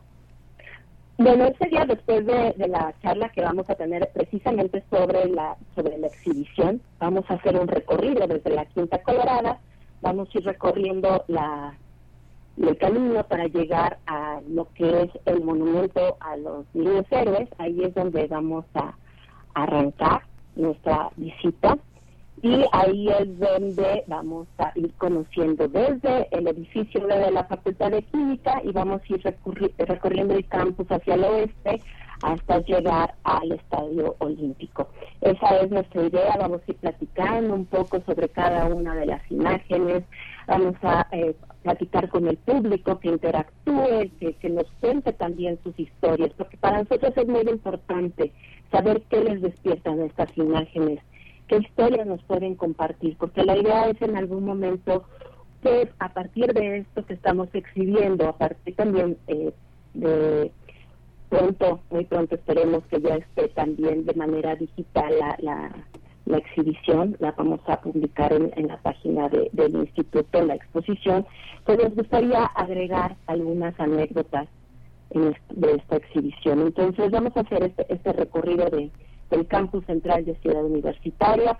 Vamos a ir recorriendo los pasillos, son eh, tres pequeños pasillos que están ahí en, en, en, en el, la Puerta de los Leones y pues bueno, vamos a conocer a Ciudad Universitaria con las fotografías. Sí, hay que darle la ficha, hay que darle la ficha a nuestros radioescuchas que este libro que refieres se llama Exterior Ciudad Universitaria toma uno, se filma de ah, nuestro amigo y crítico Rafael Aviña que se publicó creo que por los el 50 aniversario de la Filmoteca, no sé si el 50 o el 55 aniversario de la Filmoteca, pero va del 53 al 14 y bueno, ya es un libro clásico. Y, y, quienes son así este todavía son fanáticos del PDF, pero es muy bello, es muy bello libro, está en la tienda de la de la de la Filmoteca de la UNAM está ahí, está, está todavía a la venta. Pero es un libro que, que, pues, que ya quedan pocos ejemplares, ¿eh? pero se puede conseguir ya todavía electrónico. Sí, todavía lo puedes conseguir. Muchas gracias, Miguel Ángel, por recordar el, título. Yo tuve la oportunidad de comprarlo en la Sí, ¿no? Ahí está. libro de minería, porque si no, me encantó, no lo conocía. Sí, es un eh, Columba, y bueno, el, el muralismo, el muralismo también tiene un lugar central en nuestra historia, por supuesto, y en la identidad de Ciudad Universitaria. ¿Qué, destacar? ¿Cómo es abordada eh, la cuestión del muralismo? Por supuesto, desde, desde el Instituto de Investigaciones Estéticas, eh, que tiene todo que ver y que nos ha llevado de la mano el año pasado precisamente con eh, 100 años de muralismo.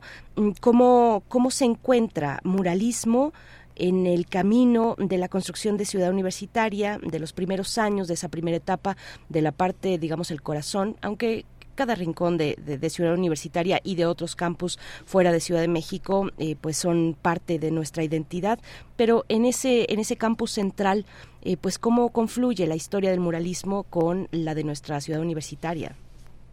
Ok, pues mira, en esta conferencia que nos va a dictar este, la doctora Sandra Cetina, ella lo que nos platicaba es que se va a enfocar precisamente en, en, lo que es el campus, en lo que es el campus central. Si bien este, si recordamos, el año pasado precisamente se estuvieron publicando en Gaceta eh, el trabajo sobre el análisis de los de los murales que hay en, la UNAM, que en la universidad, que son que más de, ciento, de 150, ¿no?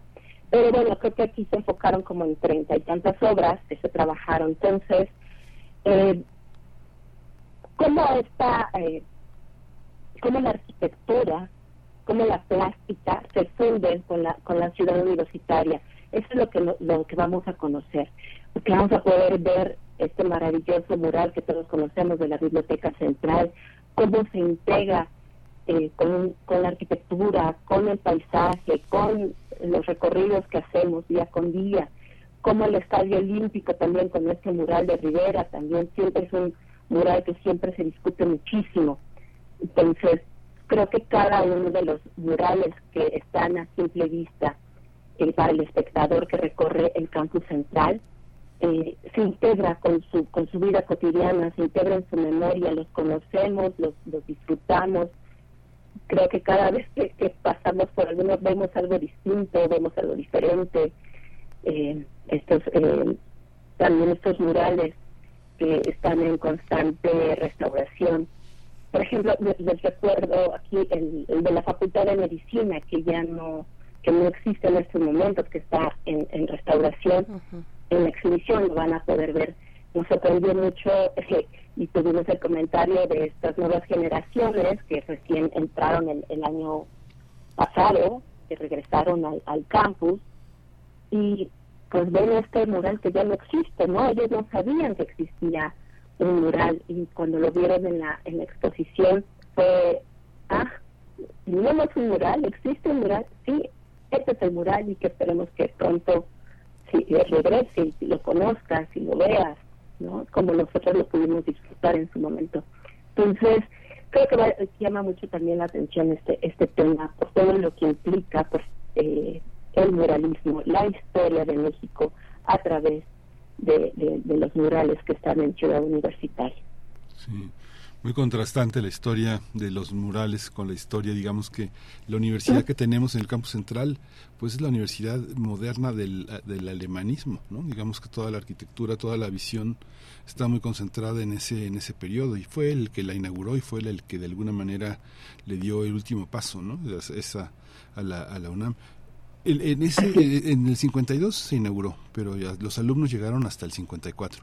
El 53 fue el año de la mudanza, ¿no? Pero Ajá. es muy muy interesante cómo esa parte pues ha sido intocada, o sea, se, ha, se, ha, se ha mantenido así y es el testimonio de una arquitectura de un momento en el que México se pensaba moderno, ¿no? Así es. Sí, los, se mudan en el, en el 54, se abren las puertas para, para las primeras, los primeros cursos y también por eso les invitamos a que conozcan nuestro nuestro archivo.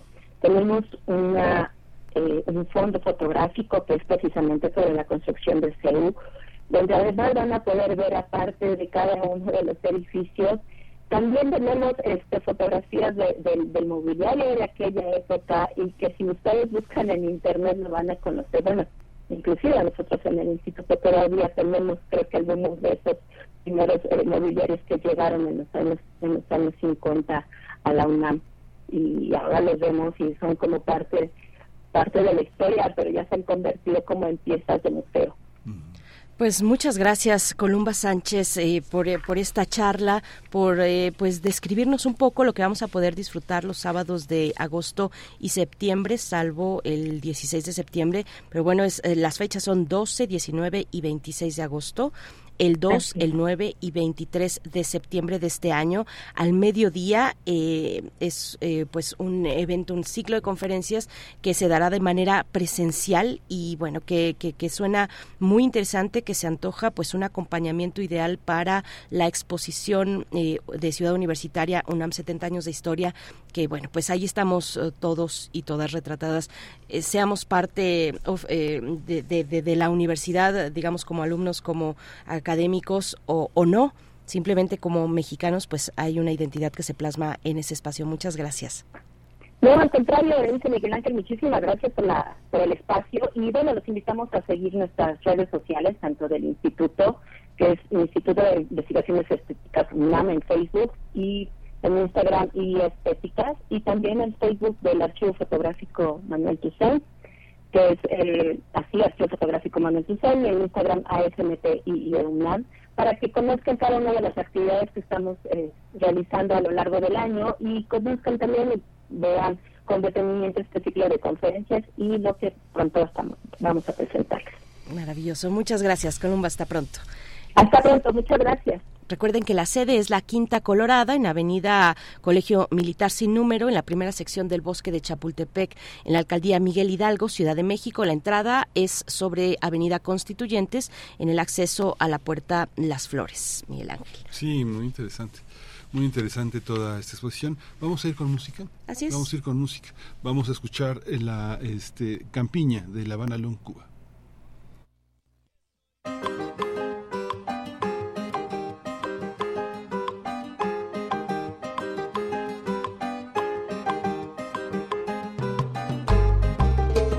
En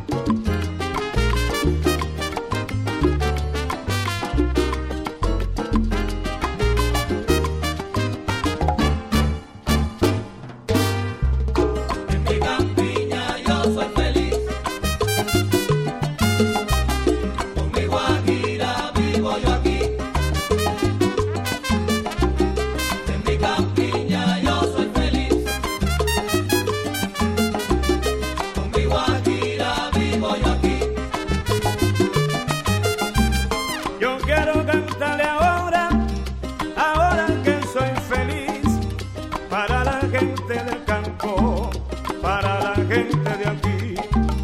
Guajiro de monte adentro, donde el tomellí, el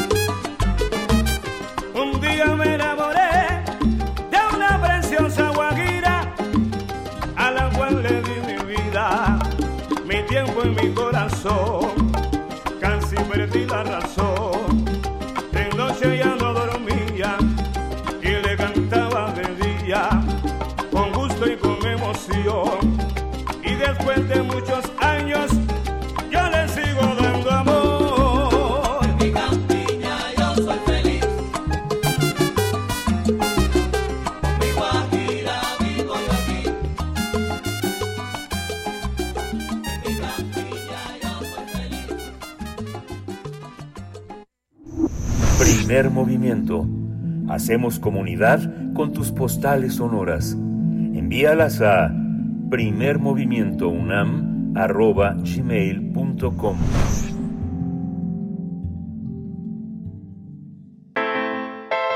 Nota Internacional. Continúa la tensión en Níger y tras el golpe de Estado perpetrado el pasado 26 de julio por un grupo de miembros de la Guardia Presidencial nigerina contra el presidente Mohamed Bazoum. Mientras tanto, Abdurrahmane eh, Omar Chiani eh, se autoproclamó líder de la nueva junta militar, argumentando la degradación permanente de la situación de seguridad. Desde entonces existen intensos choques entre ejército y manifestantes, una situación que, según los expertos, ha favorecido una amenaza prebélica que en cualquier momento puede estallar. Además, con el derrocamiento de Basún, que asumió el cargo en 2021, se ha desencadenado una crisis sin precedentes. El golpe de Estado recibió una condena conjunta de Naciones Unidas, la Unión Europea, Estados Unidos, la Comunidad Económica de los Estados de África Occidental y la Unión Africana, quienes han recalcado el posible aumento de la influencia rusa, ya que el poder es sustentado por un militar afín. La preocupación inmediata internacional es que se pueda desencadenar una guerra regional, así que la situación se tensa cada día. Además, la Comunidad Económica de Estados de África Occidental dio como plazo el pasado 6 de agosto para que retomara el poder el presidente nigerino Mohamed Bazoum pues vamos a tener una conversación en seguimiento al desarrollo del golpe de Estado en Níger. Nos acompaña esta mañana la doctora Hilda Varela, doctora en Ciencia Política por la UNAM. Ella es especialista en política contemporánea e historia política de África, profesora investigadora del Colegio de México y miembro del Sistema Nacional de Investigadores. Un gusto y un agradecimiento, doctora Hilda Varela, por aceptar dar este seguimiento para la audiencia de primer movimiento. Buenos días, ¿cómo está? Buenos días, eh, Berenice Miguel Ángel. Gracias, doctora. Buenos días. ¿Cómo, cómo es increciendo muy rápido la situación? Perdón, casi no le oigo, Miguel Ángel. Ha crecido muy rápido el, el, el, tema, ¿no? Se ha desarrollado de una manera muy rápida, doctora. ¿Cómo, cómo lo observa? Perdón, ¿podría repetir? Casi, sí, casi no le oigo. Sí, que, que han, se han desarrollado los acontecimientos de una manera muy rápida. ¿Cómo lo observa usted? Por un lado, lo que es muy importante hay distintas, por ejemplo, ha habido golpes de Estado en la región, eh, lamentablemente en la región ha habido golpes de Estado, y sin embargo, la CDA o ECOWAS, como se le quiera denominar, la agrupación regional de África Occidental, nunca había, que yo recuerdo que haya leído, nunca habían eh, advertido, más que menos, advertido de que podría haber una intervención militar. Entonces, aquí, por ejemplo, yo creo que es muy representativo cuál es la relevancia que tiene Níger. Eso por un lado. Por otro lado, efectivamente se decía que podía haber una una operación militar, una intervención militar regional para eh, reponer en el poder al depuesto jefe de Estado eh, Basum. Sin embargo, uno de los gobiernos que estaba más favorable a eso era el de Nigeria y sin embargo cuando se presentó el, tema ante el Senado de Nigeria, eh, ahí es muy interesante porque el Senado no aprobó una intervención armada. Eso es muy importante. Entonces allí, bueno, ya se empezaron a, de alguna forma, a debilitar ese tipo de, de opciones. Y lo último que, que pude leer es que efectivamente ahorita la CDAO decidió que van a optar por la negociación diplomática esperando que se llegue a una solución. Esto por un lado. O, hay dos aspectos que también son importantes. Por un lado, no se sabe realmente cuáles son las condiciones en las que está viviendo el depuesto presidente y su familia. Él estaba en, su, en la residencia eh, eh, oficial cuando hubo la, el, el, atentado, la, el golpe de Estado, y eh, lo primero que se dijo es que él no había querido, hasta la fecha él no quiere renunciar. Por otro lado, desde el principio se dice que le cortaron la electricidad y ahora también se dice que se le cortaron el agua. En ese contexto estaría viviendo condiciones realmente eh, riesgosas, lamentables, tanto el presidente como su familia. Sin embargo, se dice que ha habido algunas comunicaciones telefónicas entre el, jefe de Estado de puesto y otro tipo de personas importantes. Entonces, bueno, ahí diríamos cómo, cómo consigue estas llamadas telefónicas. Y el otro aspecto que vale la pena subrayar es el hecho de que un miembro del gobierno del depuesto presidente Basum, ahora ya más se me olvidó, ahorita hablo de la cosa, el, el eh, pertenecía al gobierno de Basum, un ex líder rebelde tuareg. Y entonces él anunció la formación de un nuevo grupo, que precisamente sería un grupo político que eh, lucharía para reponer a Basum. Aquí es importante eh, subrayar que generalmente entre los tuareg hay una gran cohesión social. Entonces esto podría implicar, él tan solo habló de un movimiento político, esto podría, esperamos que no, podría implicar un nuevo levantamiento tuareg en el norte, que es donde se encuentra precisamente los eh, la riqueza del uranio. Este, Ay, decía yo que había otro punto, pero se me olvidó cuál era el otro punto, perdón. había otro punto importante, pero se me olvidó. Ya, ya, ya vendrá eh, más adelante, eh, doctora Hilda Varela. Eh, ¿qué, ¿Qué peso al interior de Níger, en la sociedad, qué peso está tomando, qué importancia, digamos, y apoyo también está tomando este grupo que realizó el golpe de Estado con este discurso de fuera, eh, fuera Francia, fuera el, rechazando el inte- intervencionismo de los Estados Unidos, eh, pues en Níger y, en, y en general en el continente. Eh, vemos apoyos populares, manifestaciones populares a este discurso que, que esta cuestión fuera Francia, fuera Occidente. ¿Cómo, cómo, cómo- qué, qué peso darle a este líder en términos de su popularidad y aceptación con, en, en la sociedad nigerina? Bueno, aquí es importante tomar en cuenta que generalmente las manifestaciones de este tipo se realizan en los centros urbanos. Generalmente no tenemos una información eh, que pueda considerarse como fidedigna de qué pasa en las en las zonas rurales y sobre todo en este caso qué está pasando en el norte, que es fundamentalmente habitado por los tuaregs. Entonces, bueno, no sabemos qué está pasando. En cuanto al apoyo popular, aquí hay un aspecto que es muy importante, está manejando, se está activando de alguna forma el fuerte sentimiento antifrancés que existe y que está totalmente, es, es lógico que, que, que no quieran a los franceses por toda la historia colonial, por toda la historia de intervenciones, en fin, por el juzgamiento, el racismo. Entonces, lo que está manejando la Junta es precisamente ese sentimiento antifrancés. Y de alguna forma están diciendo, bueno, no, tan tácitamente, tan explícitamente, pero están diciendo, el número dos, si Rusia es el enemigo de Francia, por lo tanto puede ser nuestro amigo. Aquí subrayo, están manipulando sobre todo el sentimiento antifrancés y eso en gran parte motiva que la gente esté eh, protestando. Una cosa que me he olvidado y que ya, ahorita ya me acordé, es que están saliendo más eh, informaciones en torno a Gianni, el golpista. Por un lado, eh, bueno, militar de carrera general, pero hay un hecho importante. Él fue nombrado jefe de guardias presidenciales con el gobierno anterior de Isofú. Y en principio había muy buena relación entre Gianni e Isofú.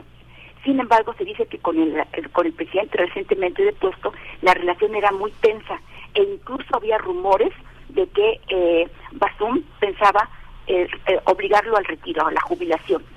Y esto habría desencadenado el golpe de Estado. Y aquí, por ejemplo, habría dos aspectos fundamentales de, a- a- de alguna forma de cuestionar.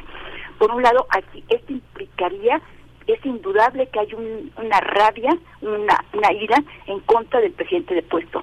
En otro tipo de países, cuando el presidente de puesto es arrestado, generalmente hay una negociación y se le permite salir al extranjero. Muchas veces dice, bueno, está enfermo y sale al extranjero. Entonces es extraño que no haya habido una negociación para que salga del país. El otro aspecto que es eh, aquí eh, eh, muy importante en cuanto al, al golpista es la capacidad que ha tenido para aglutinar a todo el ejército prácticamente en torno a él, tomando en cuenta que él era un militar no muy conocido. Dentro del ejército era conocido, pero a nivel nacional no era un hombre muy conocido.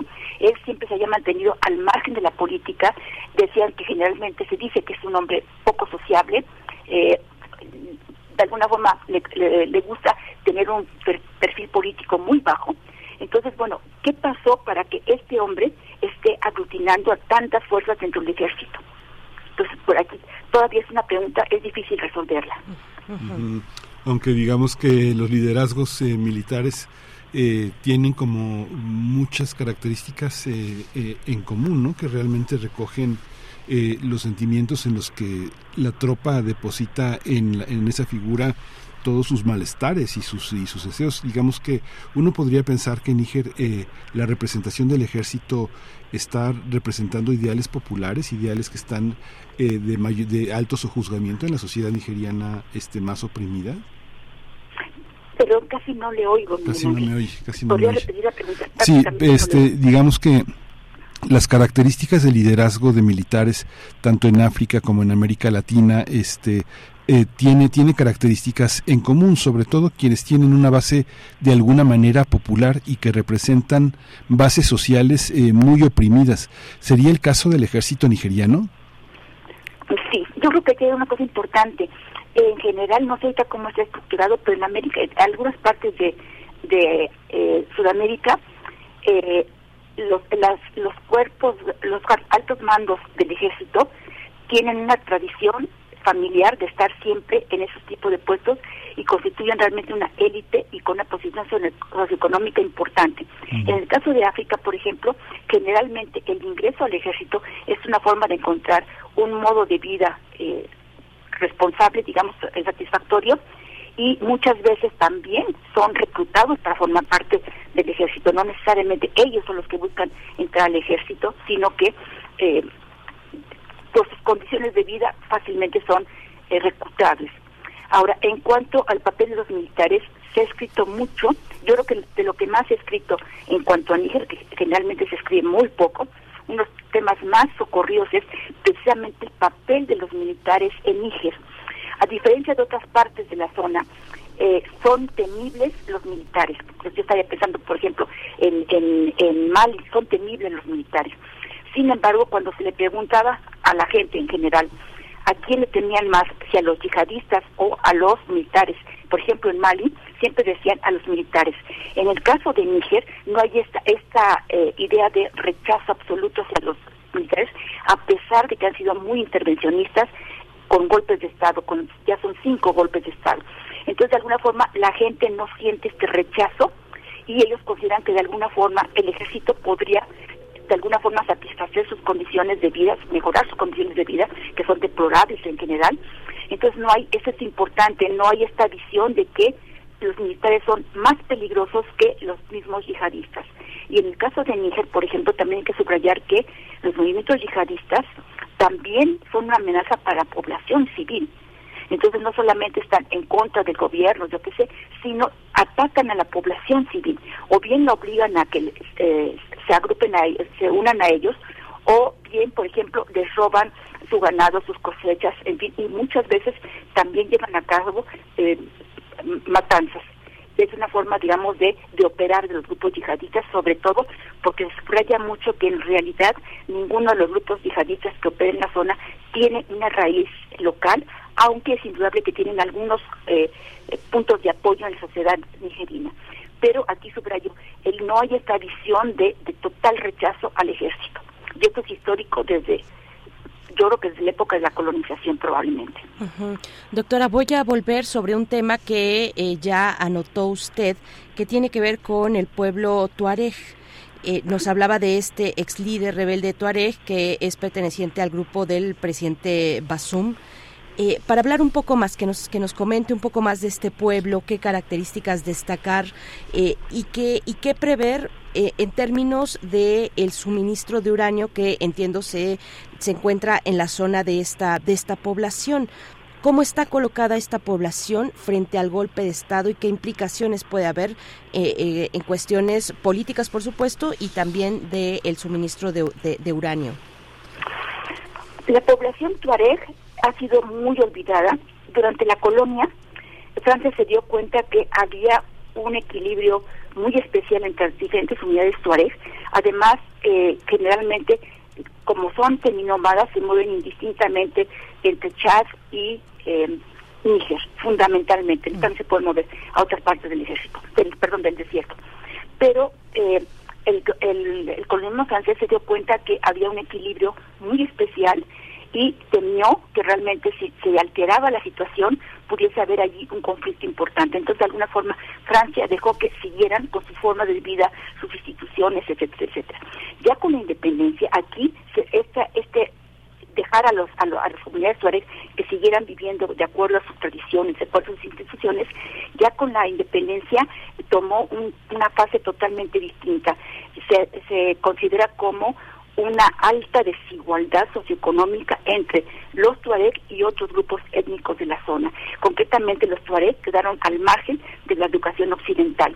Entonces los hacía menos eh, propicios a entrar en el gobierno. Pero además, como viven en una zona desértica, tienen muchísimos problemas, por ejemplo, vinculados con el agua, obviamente la, la escasez de tierras que puedan tener algún potencial agrícola, y los tuareg se han levantado por lo menos en dos periodos recientes. Uno fue a principios de los 90, mediados de los 90, perdón, y el otro fue hacia 2007, 2008. Y han sido muy difíciles de acabar con estos movimientos armados. Los tuareg tienen una gran tradición guerrera. Entonces, bueno, en esto, en los dos casos, la rebelión tuareg terminó gracias a una negociación entre el gobierno en turno y los líderes rebeldes tuareg. Y generalmente lo que se ha dicho es que a cambio de que eh, acepten dejar las armas, les han dado puestos en el gobierno.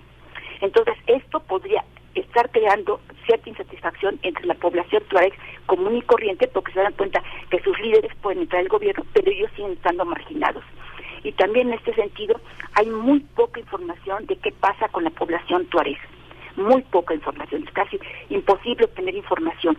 Pero en un momento dado, por el, lo que se supone es que están tranquilos, pero si llegasen a sentirse amenazados, es muy factible que los tuareg intentarían un nuevo levantamiento. Espero que no, pero podrían llegar a, a intentar un nuevo levantamiento. Sí. Pues le agradecemos muchísimo, doctora Hilda Varela, su, su, su, participación. Muchas gracias. Pues yo creo que tendremos que estar dando seguimiento a este país tan complejo, tan este tan abatido por esta por esta política actual y pues le agradecemos su disposición siempre de estar con nosotros, doctora. Muchas gracias. Muchas gracias a ustedes, Berenice y Miguel Ángel. Buen día. Buen día. Hasta pronto. Muy buen día, doctora Hilda Varela, eh, especialista en política contemporánea e historia política de África. Bueno, pues con esta situación y cómo va avanzando la cuestión en Níger, que señala, entre otras cuestiones, pues eh, está señalando a Francia de haber eh, violado el espacio aéreo nigerino. Bueno, con eso, con eso estamos ya para despedirnos de esta segunda hora para desearle lo mejor a la audiencia de Radio Nicolaita en esta mañana de jueves 10 de agosto. El día de mañana, viernes, estaremos de vuelta con ustedes de 8 a 9 en el 104.3 de la frecuencia modulada y vamos a ir con música, 8 con 55 minutos. ¿Qué vamos a escuchar? Vamos a escuchar más que nada del el gran, el gran jazzista. Dizzy Gillespie.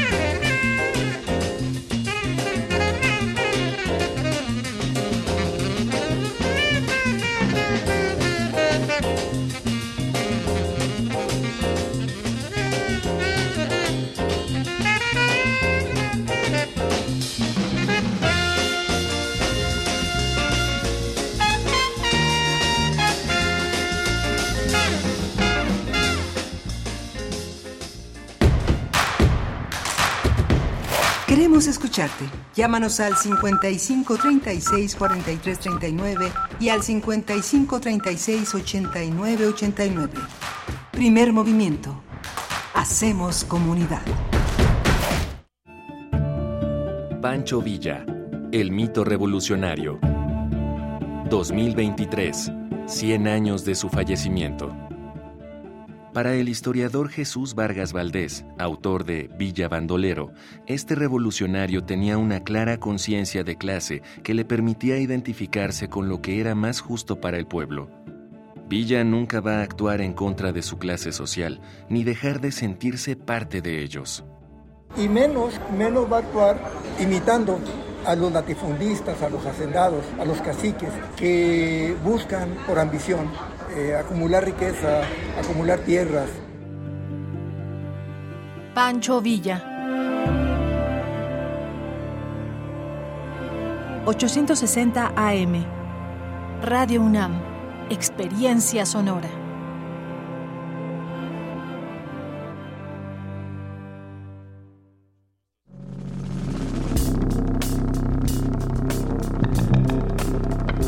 Prisma RU. Relatamos al mundo. Un informativo con visión universitaria. Noticias, análisis, debate. Prisma RU. Conduce Deyanira Morán. Te invitamos a escucharnos de lunes a viernes, de 1 a 3 de la tarde. 96.1 de FM. Radio UNAM. Experiencia sonora. ¿En cuánto tiene el kilo de carne? Buenas, en 300 pesitos, pero compré Iberdrola. ¿Y la fórmula láctea? 250 pesos, pero nacionalizó litio. ¿Y el huevo? En 60, pero construyó un aeropuerto que nadie utiliza. Bueno, ya, ya, señora. ¿Y eso de qué me sirve si no me alcanza para nada? Pues se va a quedar con hambre, pero al menos ya tiene otros datos. No podemos vivir de otros datos. PRD. En los menores de edad, el consumo de cualquier droga daña su salud y afecta su crecimiento. Sea la sustancia que sea, vapeadores, tabaco, drogas, ni siquiera una probadita. Su cuerpo sigue en desarrollo y las sustancias adictivas pueden impedirles alcanzar su máximo potencial. Las adicciones alteran el cerebro, esclavizan la mente y el cuerpo. El mensaje es claro. Si te drogas, te dañas. La felicidad que necesitas está en ti, con tu familia, tus amigos y la comunidad. Secretaría de Educación Pública. Gobierno de México.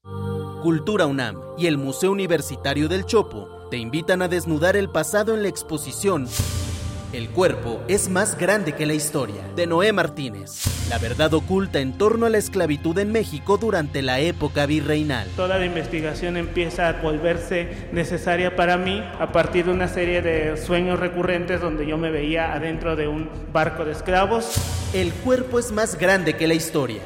Hasta agosto de 2023, de miércoles a domingo de 11.30 a 18 horas. Doctor Enrique González Martínez, número 10, Santa María la Ribera. Cultura UNAM y el Museo Universitario del Chopo invitan. Síguenos en redes sociales. Encuéntranos en Facebook como Primer Movimiento y en Twitter como arroba PMovimiento. Hagamos comunidad.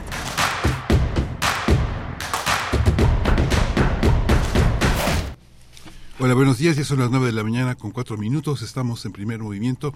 Rodrigo Aguilar está en la producción ejecutiva. Está hoy Antonio Beltrán en los controles técnicos. Y está mi compañera Berenice Camacho al frente del micrófono. Querida Berenice, buenos días. Hola, Miguel Ángel Quemain. Un gusto estar de vuelta con ustedes luego del corte, este breve corte, para iniciar la tercera hora de transmisión, donde tendremos poesía necesaria y la mesa de los mundos posibles. El doctor Alberto Betancourt en unos momentos más aquí con nosotros para hablar de Oppenheimer, una mirada desde México. Ya veremos, ya veremos eh, cuál es el abordaje y seguramente pues eh, la pues la, narrativa siempre muy rica que nos da mucho mucho a la reflexión en un espacio como este, Mundos Posibles. El doctor Alberto Betancourt es doctor en historia, profesor de la Facultad de Filosofía y Letras de la UNAM y ahí mismo coordina el observatorio del G20. Pues no no se lo pierdan, tenemos Mundos Posibles hoy jueves aquí en Primer Movimiento. Y vamos a tener esta presencia también de derechos humanos con con eh, eh, Jacobo Dayan hablando sobre las eh, perspectivas que la presidencia ha dado en torno al tema de derechos humanos. Así es, vamos a tener a Jacobo Dayan, director del Centro Cultural Universitario Tlatelolco, para el cierre de esta emisión, el censo de desaparecidos, de personas desaparecidas que anunció el presidente. Bueno, eh, vamos entonces ya. antes de la poesía, rápidamente les invitamos a seguir participando. Varios comentarios sobre el tema de Níger, de Níger eh, y este momento luego de un golpe de Estado, eh, pues que ha puesto en perspectivas muy complejas a una sociedad que de por sí ya tenía un panorama eh, muy, adverso, muy adverso. Así es que, bueno, pues gracias a Franz Café por eh, uno de nuestros eh, de nuestros radioescuchas que, que escribe que, que de manera crítica a la mirada occidental también arriba a temas como pues este el de Níger muchas gracias Rosario Durán también por tus comentarios Carmen Valencia está por acá igualmente mm, dice podrían compartir por aquí el nombre del libro que mencionó Miguel Ángel, mm, me imagino que durante la charla de Ciudad Universitaria, la exposición fotográfica y el ciclo de, conferencias, pero en un momento más, ah, creo que ya te lo, te lo compartieron por acá, Carmen, perdón, disculpa, mm, se refiere Carmen a Exterior, Ciudad Universitaria, toma uno, se filma, una investigación, textos y comentarios de Rafael Aviña, Miguel Ángel. Sí, sí, sí, gran libro al que hacía referencia en la hora antepasada. Bueno, vamos entonces ya con la poesía necesaria. Es hora de poesía necesaria. Vamos con la poesía, así como ayer, hoy seguimos con la poesía de la escritora mexicana Elsa Cross. Eh, gracias a nuestros amigos de Editorial Era que nos compartieron un ejemplar de Isla Negra que tengo aquí entre mis manos, un libro de poemas recién salido del horno editorial. Eh, pues recorre este libro en sus poemas desde la antigua Grecia hasta el México antiguo y uno más contemporáneo es una poesía que busca lo que hay al otro lado de sí misma. Y eh, bueno pues también comentarles que habrá una, la presentación próximamente, lectura y charla con León Plasencia Ñol y también con la propia Elsa Cross eh, el día de hoy, jueves 10 de agosto, 19 horas, en Mérida número 4, Colonia Roma Norte, en Ciudad de México. La entrada es libre, el cupo es limitado eh, en la librería, pues que estará abierta desde las 11 de la mañana y con descuentos de hasta el 40% eh, en, en, este, en el ejemplar, en Isla Negra. y bueno, no se, lo, no se lo pueden perder, no se pueden perder, en realidad lo que no se pueden perder, además de asistir y acompañarse de la lectura, lectura del Sacros, pues es su propia lectura, en la voz de, de quien estará presente esta tarde, pero bueno, finalmente la lectura, este acto íntimo con, eh, con las letras, este encuentro íntimo, no nos lo podemos perder, así es que muy recomendable acercarse a este libro de poesía, Isla Negra. El poema se titula María Sabina, eh, voy a compartirles un fragmento, es un poema largo. Eh, pues María, María, Sabina, la gran curandera y, y chamana mazateca que nació y murió en Huautla de Jiménez, en Oaxaca, Murió es un decir, porque mujeres como ella pues son eternas y aún más cuando adquieren forma de poema. Solo hago la anotación de que ustedes cuando tengan su ejemplar de Isla Negra eh, y lean este poema María Sabina, verán que algunos versos, los que están en cursivas, son eh, propios del canto de la misma María Sabina. Así es que vamos con ello y gracias de nuevo al editorial eh, editorialera por este ejemplar tan bello, pues de abordajes tan diversos en la poesía de la gran Elsa Cross, entrañable profesora de esta universidad. Vamos con la poesía María Sabina. La mujer águila dueña, mujer de pensamiento, ¿lo que mira hacia adentro es distinto de lo de afuera? ¿O distinto es el modo de mirar? Madre que crece, madre verde, madre fresca, el punto de luz en sus pupilas, luz al fondo del túnel. ¿Qué mira detrás de cada cosa? ¿Hay algo que mirar?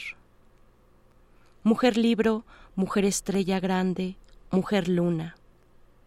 La fijeza de la visión es de quien ve más allá de lo que vio. El silencio en las orejas es de quien oye más allá de lo que oyó.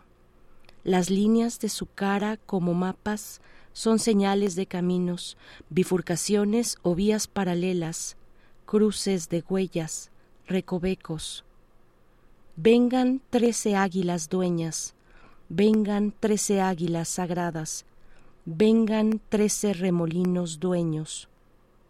La milpa, el cerro, la choza dentro y fuera, vibran y se deshacen.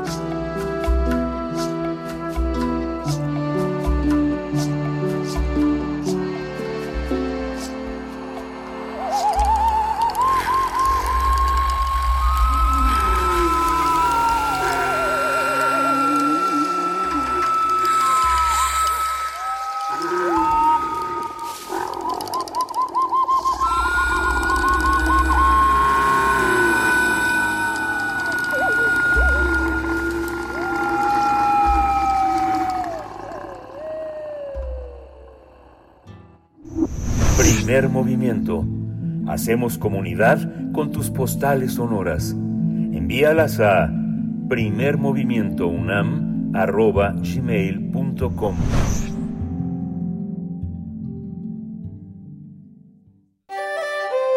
Mundos posibles.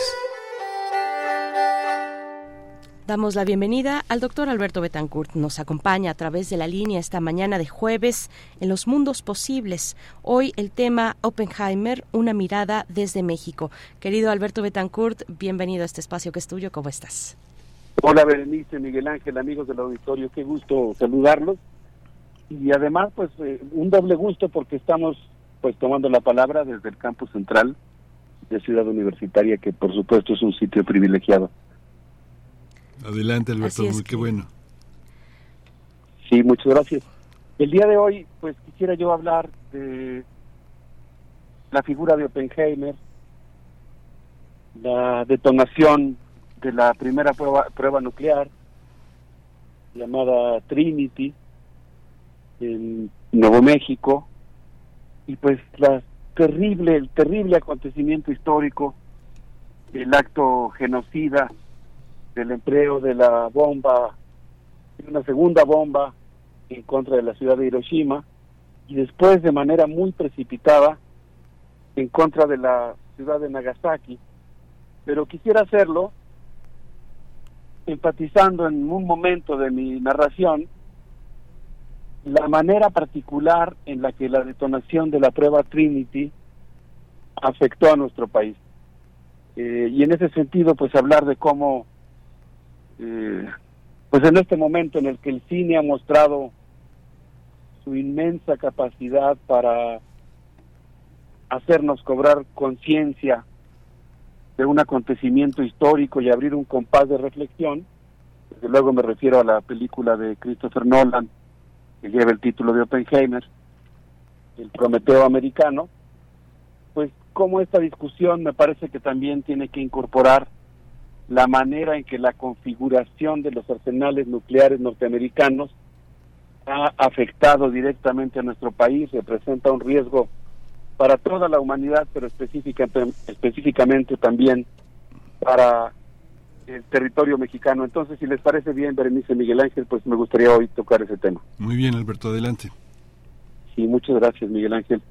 Pues bueno, lo primero que yo quisiera decir es que cuando los eh, 1.400 científicos que estuvieron participando en el laboratorio de los Álamos y viviendo ahí, estaban ultimando los detalles para realizar la primera detonación nuclear, tenían muchas dudas respecto a lo que podría pasar.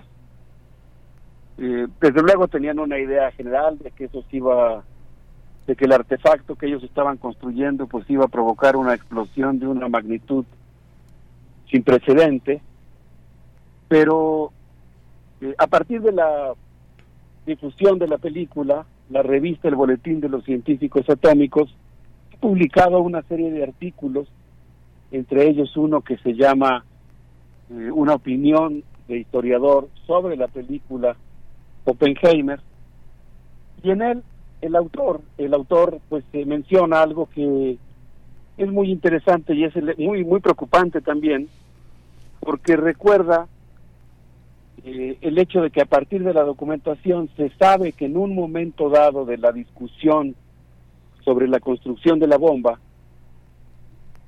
los científicos que estaban ahí reunidos, entre ellos eh, más de de 18 premios Nobel, eh, se preguntaron si la detonación atómica podría incendiar la atmósfera terrestre. Y la pregunta se la hacen con toda propiedad, eh, con toda seriedad, desde el punto de vista científico, y le encomiendan a uno de los científicos, a Hans Bethe, que dilucide y resuelva a partir de, la, de los conocimientos que él tiene de física si esta posibilidad representaría un riesgo en la detonación. Hans Bethe eh, escribió un texto para resolver esta acuciante pregunta. Ese texto fue publicado un año después, fue hecho público un año después.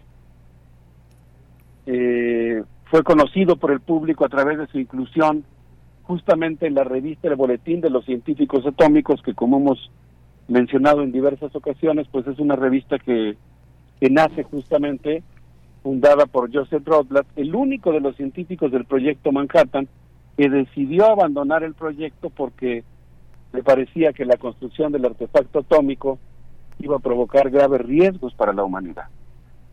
Y en esta revista, Bethe pues da a conocer el texto en el que dilucida la cuestión del riesgo que representaba la explosión atómica y señala que la preocupación de si una prueba nuclear pudiera provocar una reacción en cadena en el aire es completamente seria y digna de tomarse en cuenta.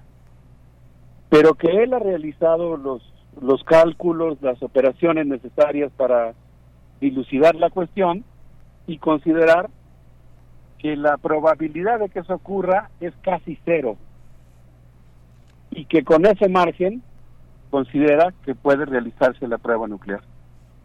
Es muy conocido que eh, la, la prueba del artefacto se realiza de manera precipitada, fundamentalmente porque el presidente de los Estados Unidos de aquel momento, Harry S. Truman, acudió a la cumbre de Potsdam, quería contar con el arma atómica para las negociaciones de la terminación de la contienda y sobre todo para el diseño de la arquitectura del mundo de la posguerra.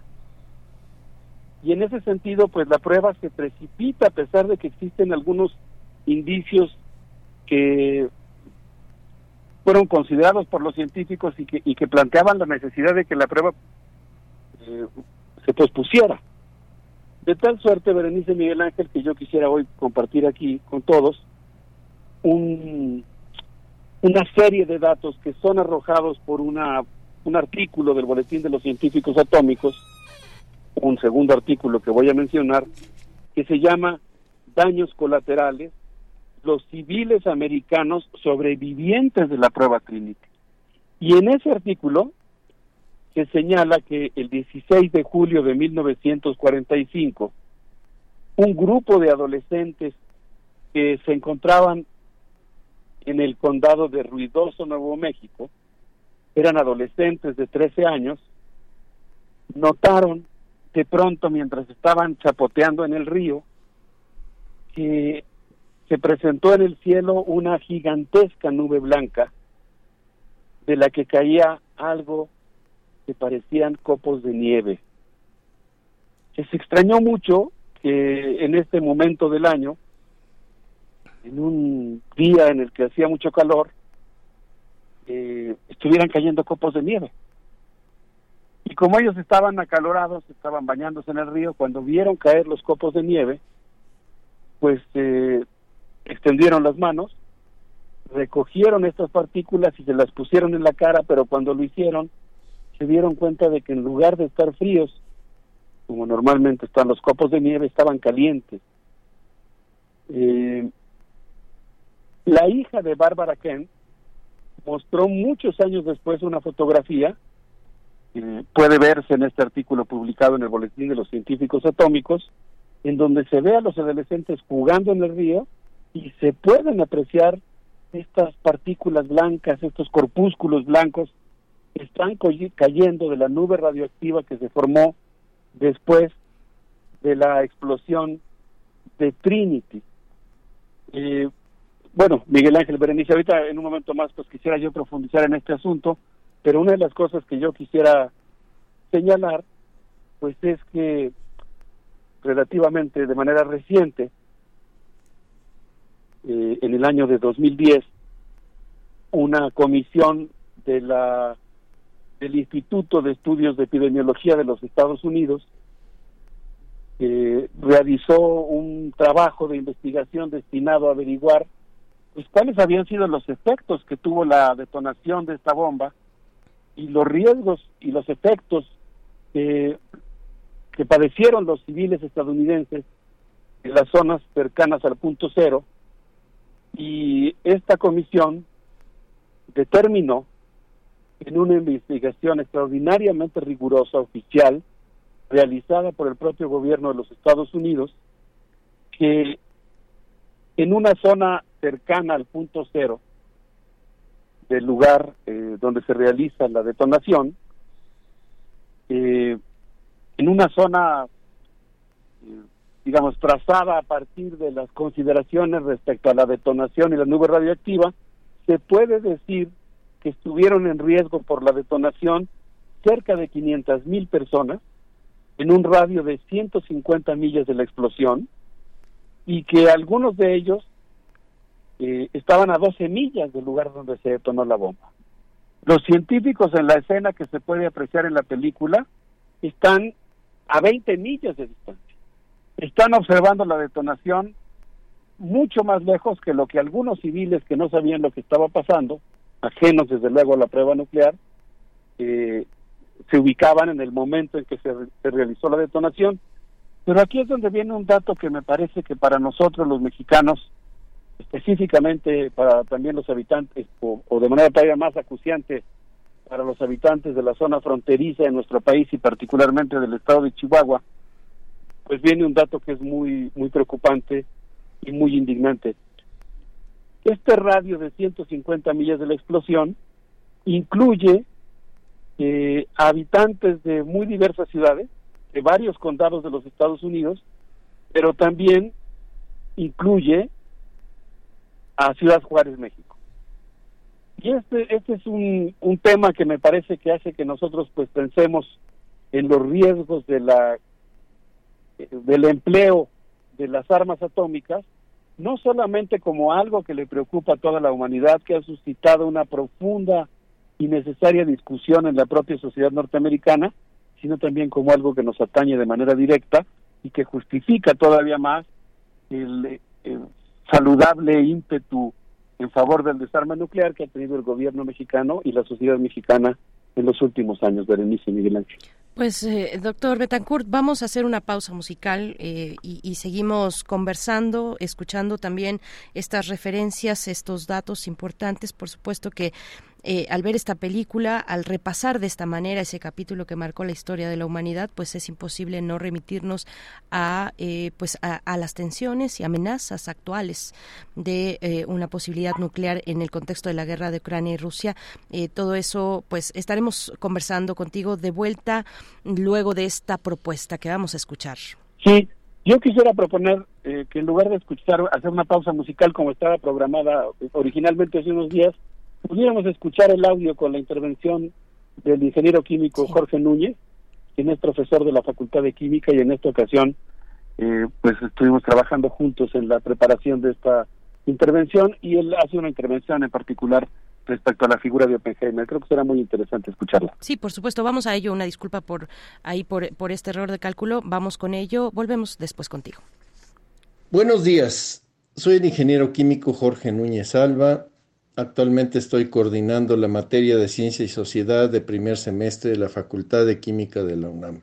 Un saludo para los conductores del programa Primer Movimiento de Radio UNAM y en particular para la sección Mundos Posibles a cargo del historiador Alberto Betancourt.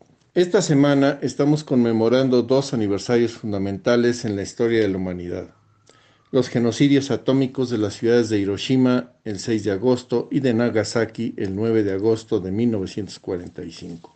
A 78 años de distancia, sigue costando comprender la utilización de las armas atómicas para aniquilar ciudades en forma instantánea, a fin de establecer un imperio nuclear con capacidad de destruir a cualquier oponente con el armamento del apocalipsis. Sin embargo, el cálculo de los políticos y militares estadounidenses fue erróneo al pensar que solo ellos podrían controlar y desarrollar la tecnología de destrucción atómica total, ya que los rusos efectuaron su primera prueba atómica el 29 de agosto de 1949 en la llanura de Semipalatinsk, desencadenando la carrera atómica, a la que posteriormente se unieron Inglaterra, Francia y China para constituirse como miembros permanentes del Consejo de Seguridad de la ONU. Posteriormente, los Estados Unidos desarrollaron la bomba de hidrógeno que tiene un poder destructivo ilimitado medido en millones de toneladas de dinamita o megatones, y es el arma que constituye los arsenales nucleares actuales. Las potencias nucleares han gastado recursos ilimitados para conformar sus arsenales con armas que nunca podrán utilizar, ya que si se desata la Tercera Guerra Mundial nuclear, el resultado será la destrucción del planeta y el fin de la civilización. Meditemos.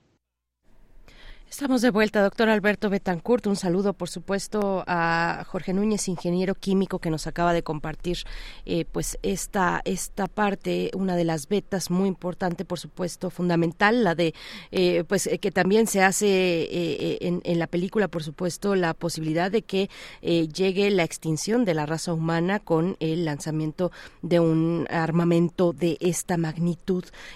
seguimos contigo, Alberto Betancourt. Sí, muchas gracias, Berenice. Desde luego mandamos un afectuoso saludo a la Facultad de Química. Siempre celebramos cuando existe la posibilidad de cruzar las islas y, entablar un diálogo entre, entre, en este caso, los químicos y los integrantes de la Facultad de Filosofía, un ejercicio que afortunadamente cada vez es más frecuente y ha permitido eh, también pues, cultivar esta amistad con el, con el ingeniero eh, Jorge Núñez. Él me hizo favor de hacer llegar un texto respecto a lo que ocurrió en el laboratorio de los Álamos una vez que ocurrió la explosión de Trinity, como sabemos y lo recuerda atinadamente la película, eh, en el momento en que esa gigantesca, eh, gigantesca explosión eh, desata su hongo atómico, Oppenheimer pronuncia estas palabras en las que él dice que se ha convertido en Shiva, el destructor de mundos. El texto que, me mandó Jorge Núñez, el profesor Jorge Núñez, dice que pues finalmente el, equipo científico logró el objetivo de detonar un artefacto atómico con éxito. Eh, se trató de un dispositivo de plutonio detonado el 16 de julio de 1945 en la prueba denominada Trinity. Inmediatamente se dispuso de una bomba de uranio para arrojarla contra Hiroshima y una de plutonio que se arrojaría contra un siguiente blanco que era la ciudad de Kokura eh, en los próximos días eh, a la prueba. Cuando el personal de los Álamos se enteró de la aniquilación de las dos ciudades, nosotros podemos imaginar que pues, cuando ellos ven con éxito la la prueba y el artefacto, el funcionamiento del artefacto que ellos habían producido, pues también se dan cuenta de su fuerza y de la inminencia de que va a ser utilizada contra Japón. La bomba fue diseñada para ser usada contra Alemania a partir de un error porque se consideraba que Alemania estaba produciendo su, su propia bomba.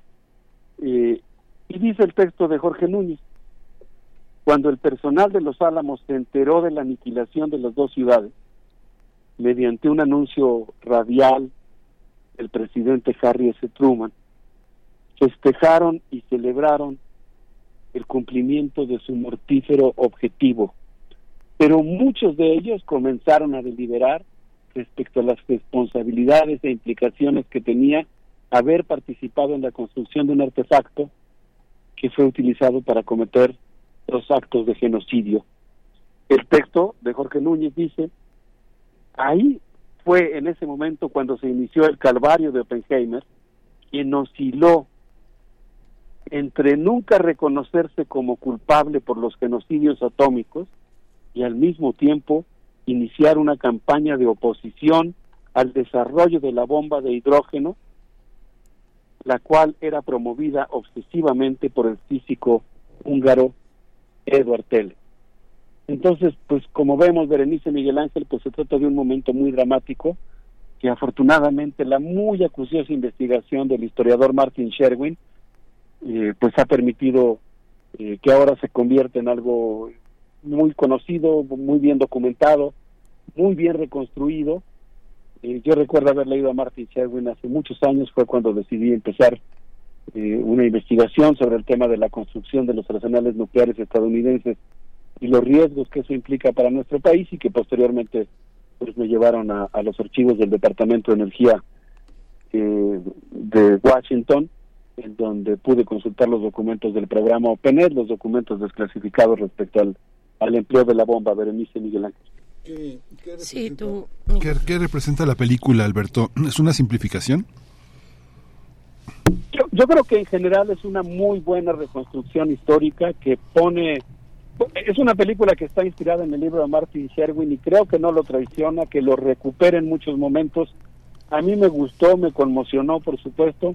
Hay algunas cosas que pues será muy interesante ir deslindando o desmenuzando paulatinamente. Por ejemplo, creo que la relación de Oppenheimer, de Oppenheimer con Einstein eh, tiene algunos sesgos me parece que la cuestión del anticomunismo, que hoy, por cierto, sigue campeando de manera muy saludable, no solo en Estados Unidos, sino también en algunos sectores conservadores de la sociedad mexicana que la han emprendido contra los libros de texto, eh, es cierta, pero está un poco, ¿cómo diría?, difusa cronológicamente. Eh, creo que vale la pena hacer esa revisión de la película, pero en términos, en, algunos detalles de la película, pero en términos generales, pues a mí me, me pareció eh, muy atinada, muy cercana a la fidelidad de lo planteado por el libro de Martin Sherwin.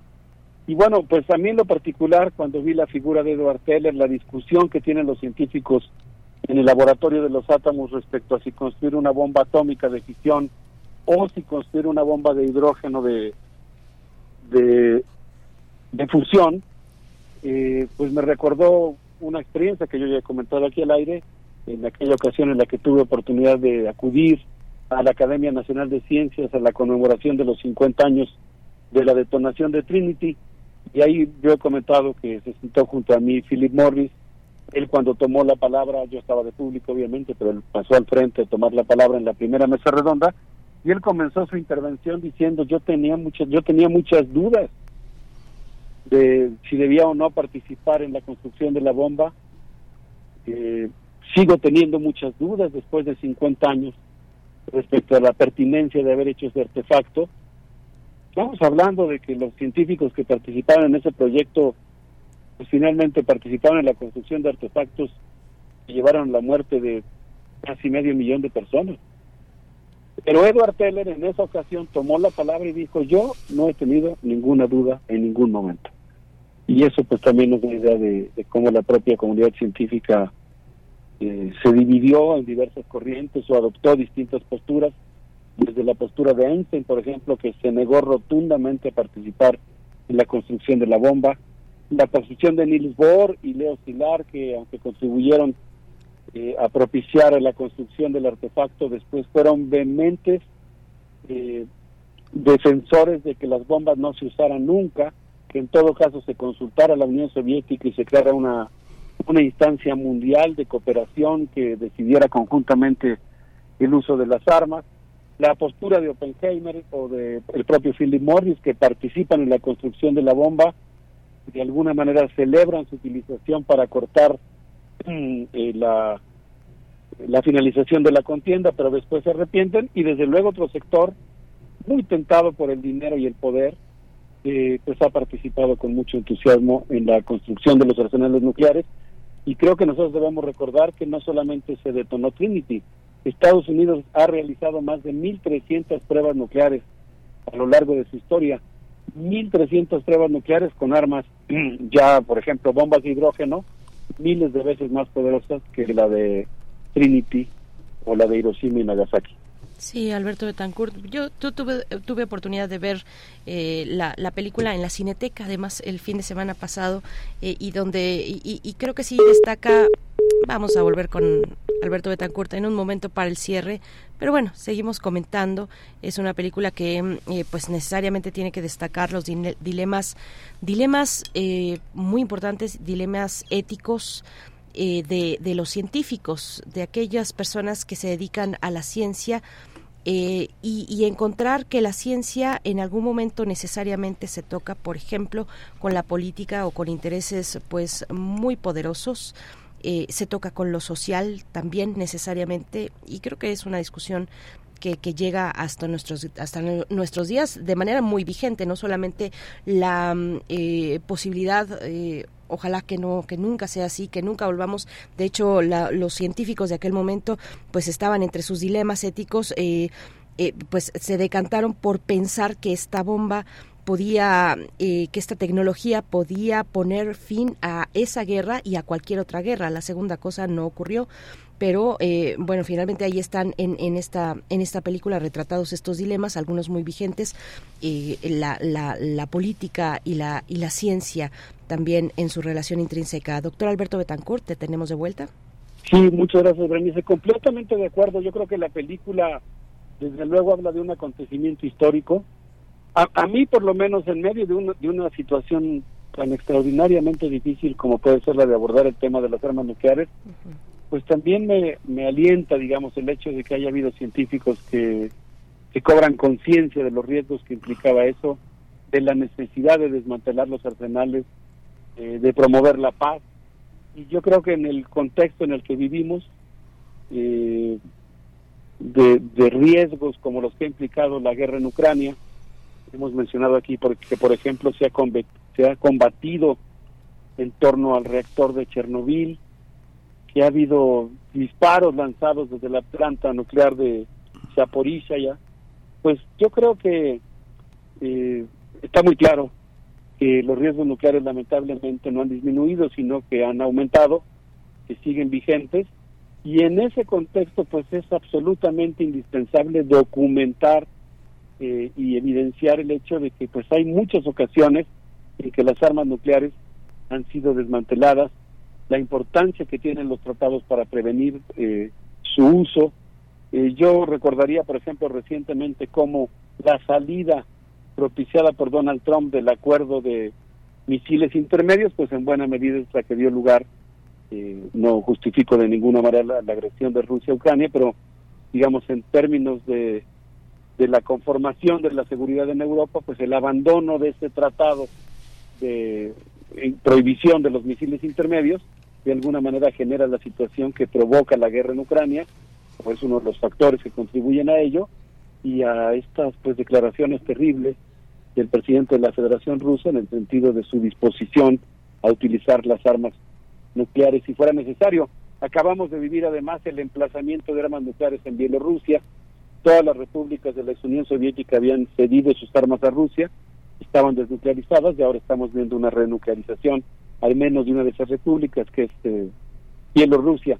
Así que en ese sentido, pues yo creo que la, la política exterior mexicana en favor del desarme nuclear eh, debe mantenerse vigente y pues más activa que nunca.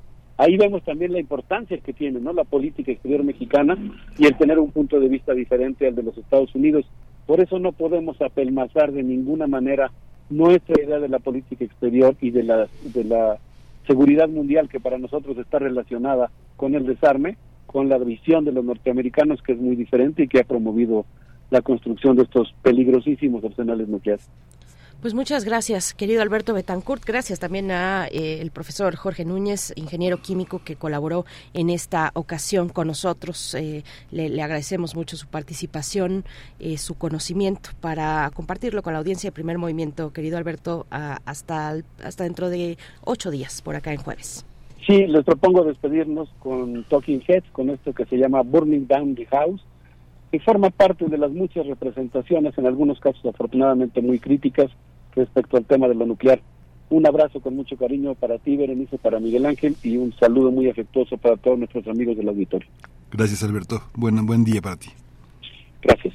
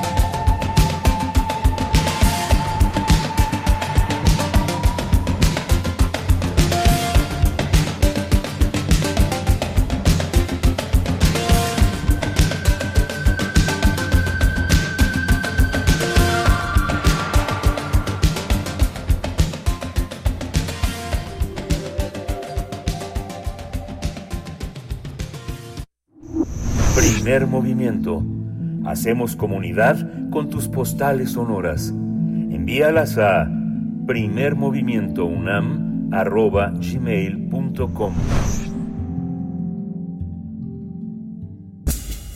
Libertad. Seguridad. Salud. Identidad. Alimentación. Libre desarrollo de la personalidad. Educación. Pensar nuestros derechos humanos.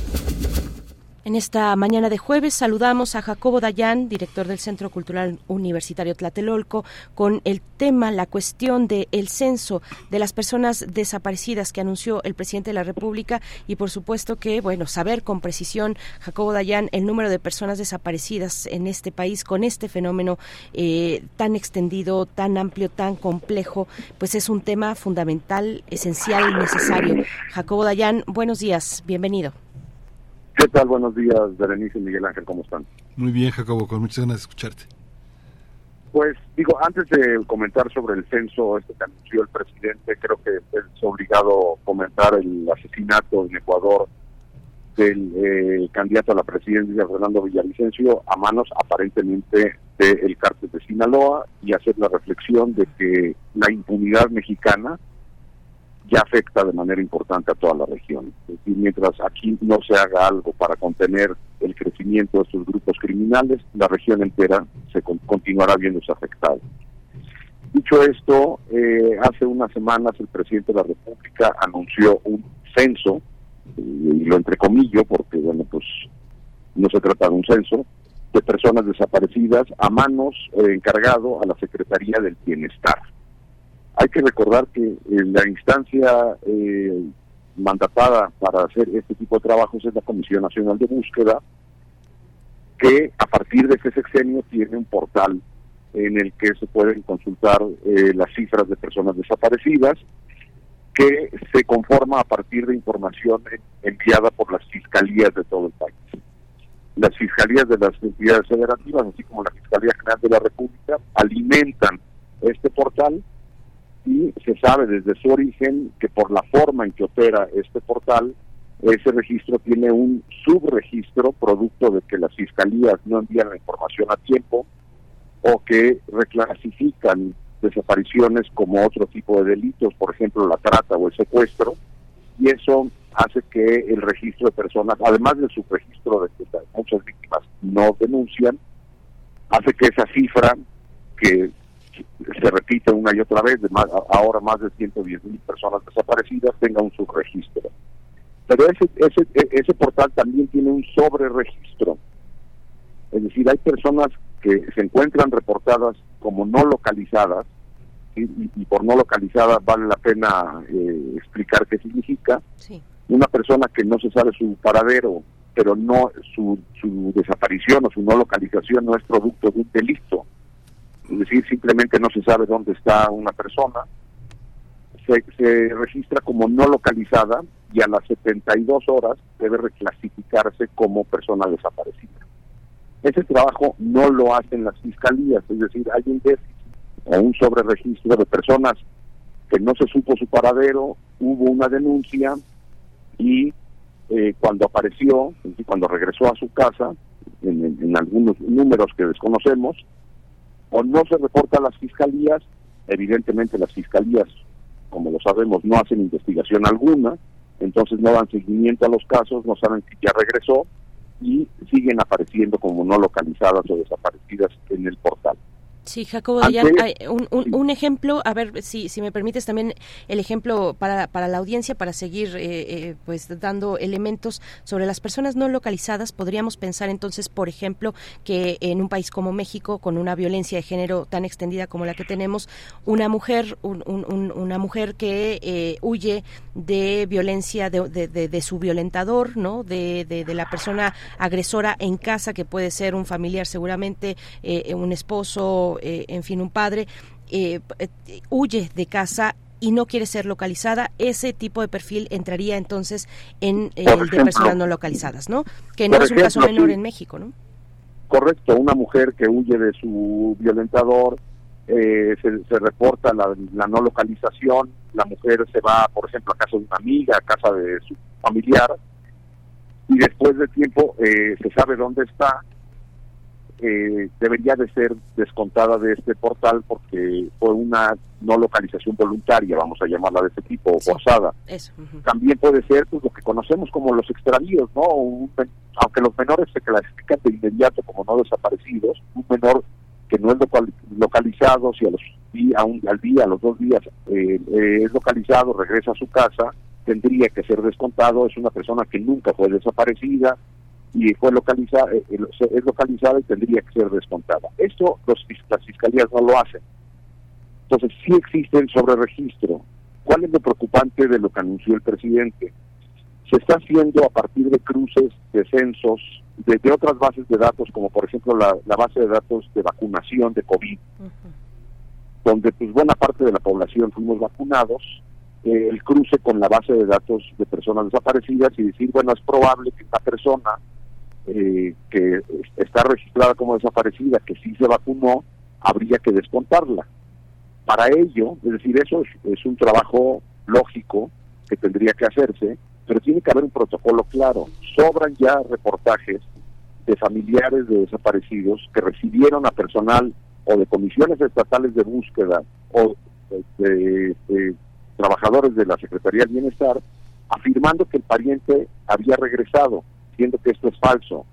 Las bases de datos pues, tienen que ser validadas, la información tiene que ser validada, tiene que haber una metodología clara para poder hacer este trabajo, cosa que no se ha hecho. ¿Por qué?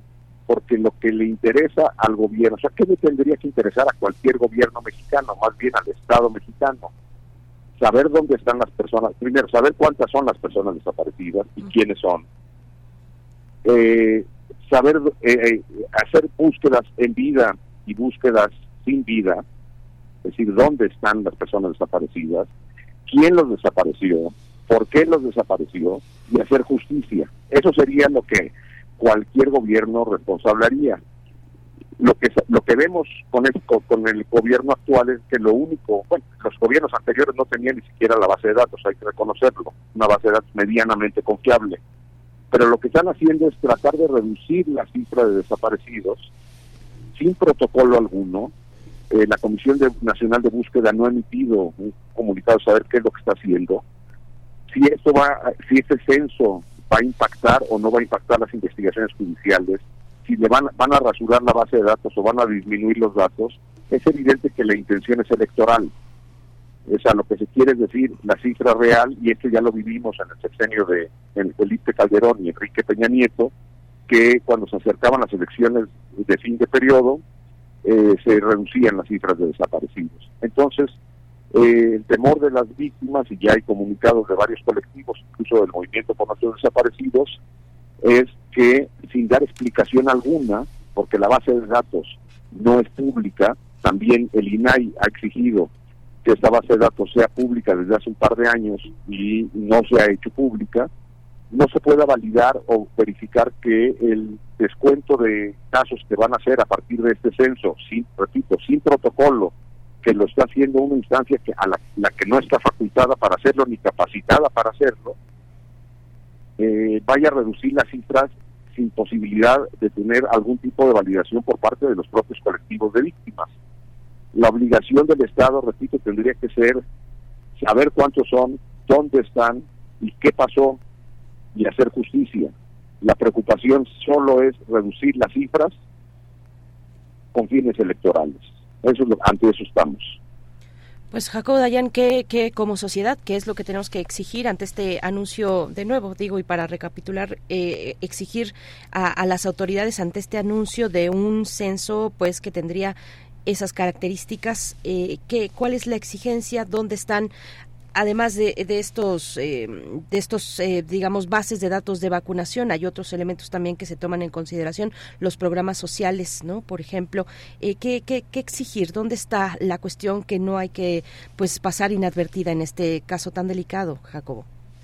Bueno, la exigencia tendría que ser una transparencia en cuanto a, a este proceso que es muy delicado, es decir, cuál es la metodología que se está siguiendo, qué se va a hacer una vez que se compruebe o no se compruebe que la persona que se sospecha o se cree que pueda estar eh, que haya aparecido eh, se, compruebe que está o no está, cuál es qué, qué, va a ocurrir, si eso se va a descontar de inmediato de la base de datos, si se va a informar a las fiscalías para que alteren eh, sus investigaciones, que sería muy delicado, es decir, que una autoridad como la, Secretaría del Bienestar determine las investigaciones judiciales, que se dé a conocer la base de datos, que se haga pública y que se haga público cuáles son los casos que se van a descontar para que los colectivos puedan tener la certeza de que esa información eh, eh, sigue siendo consistente.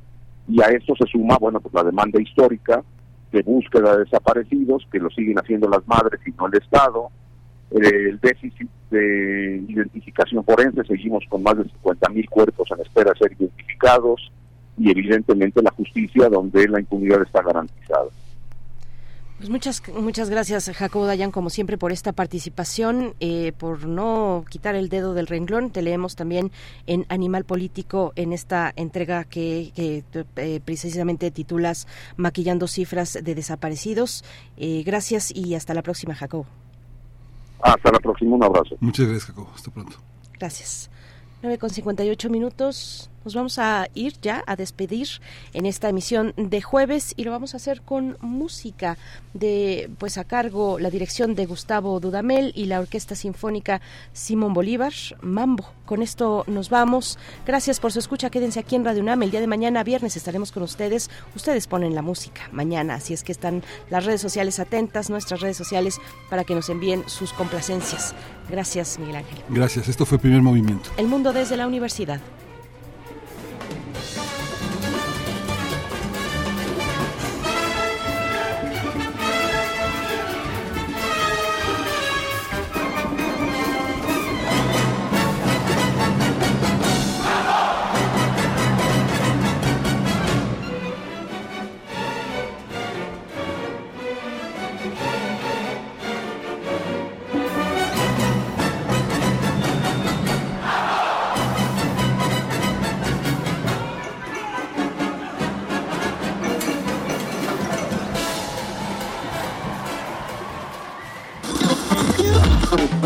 Radio UNAM presentó Primer Movimiento. El mundo desde la universidad. Con Berenice Camacho y Miguel Ángel Gemain en la conducción. Rodrigo Aguilar y Violeta Berber, producción. Antonio Quijano y Patricia Zavala, noticias. Miriam Trejo, coordinación de invitados.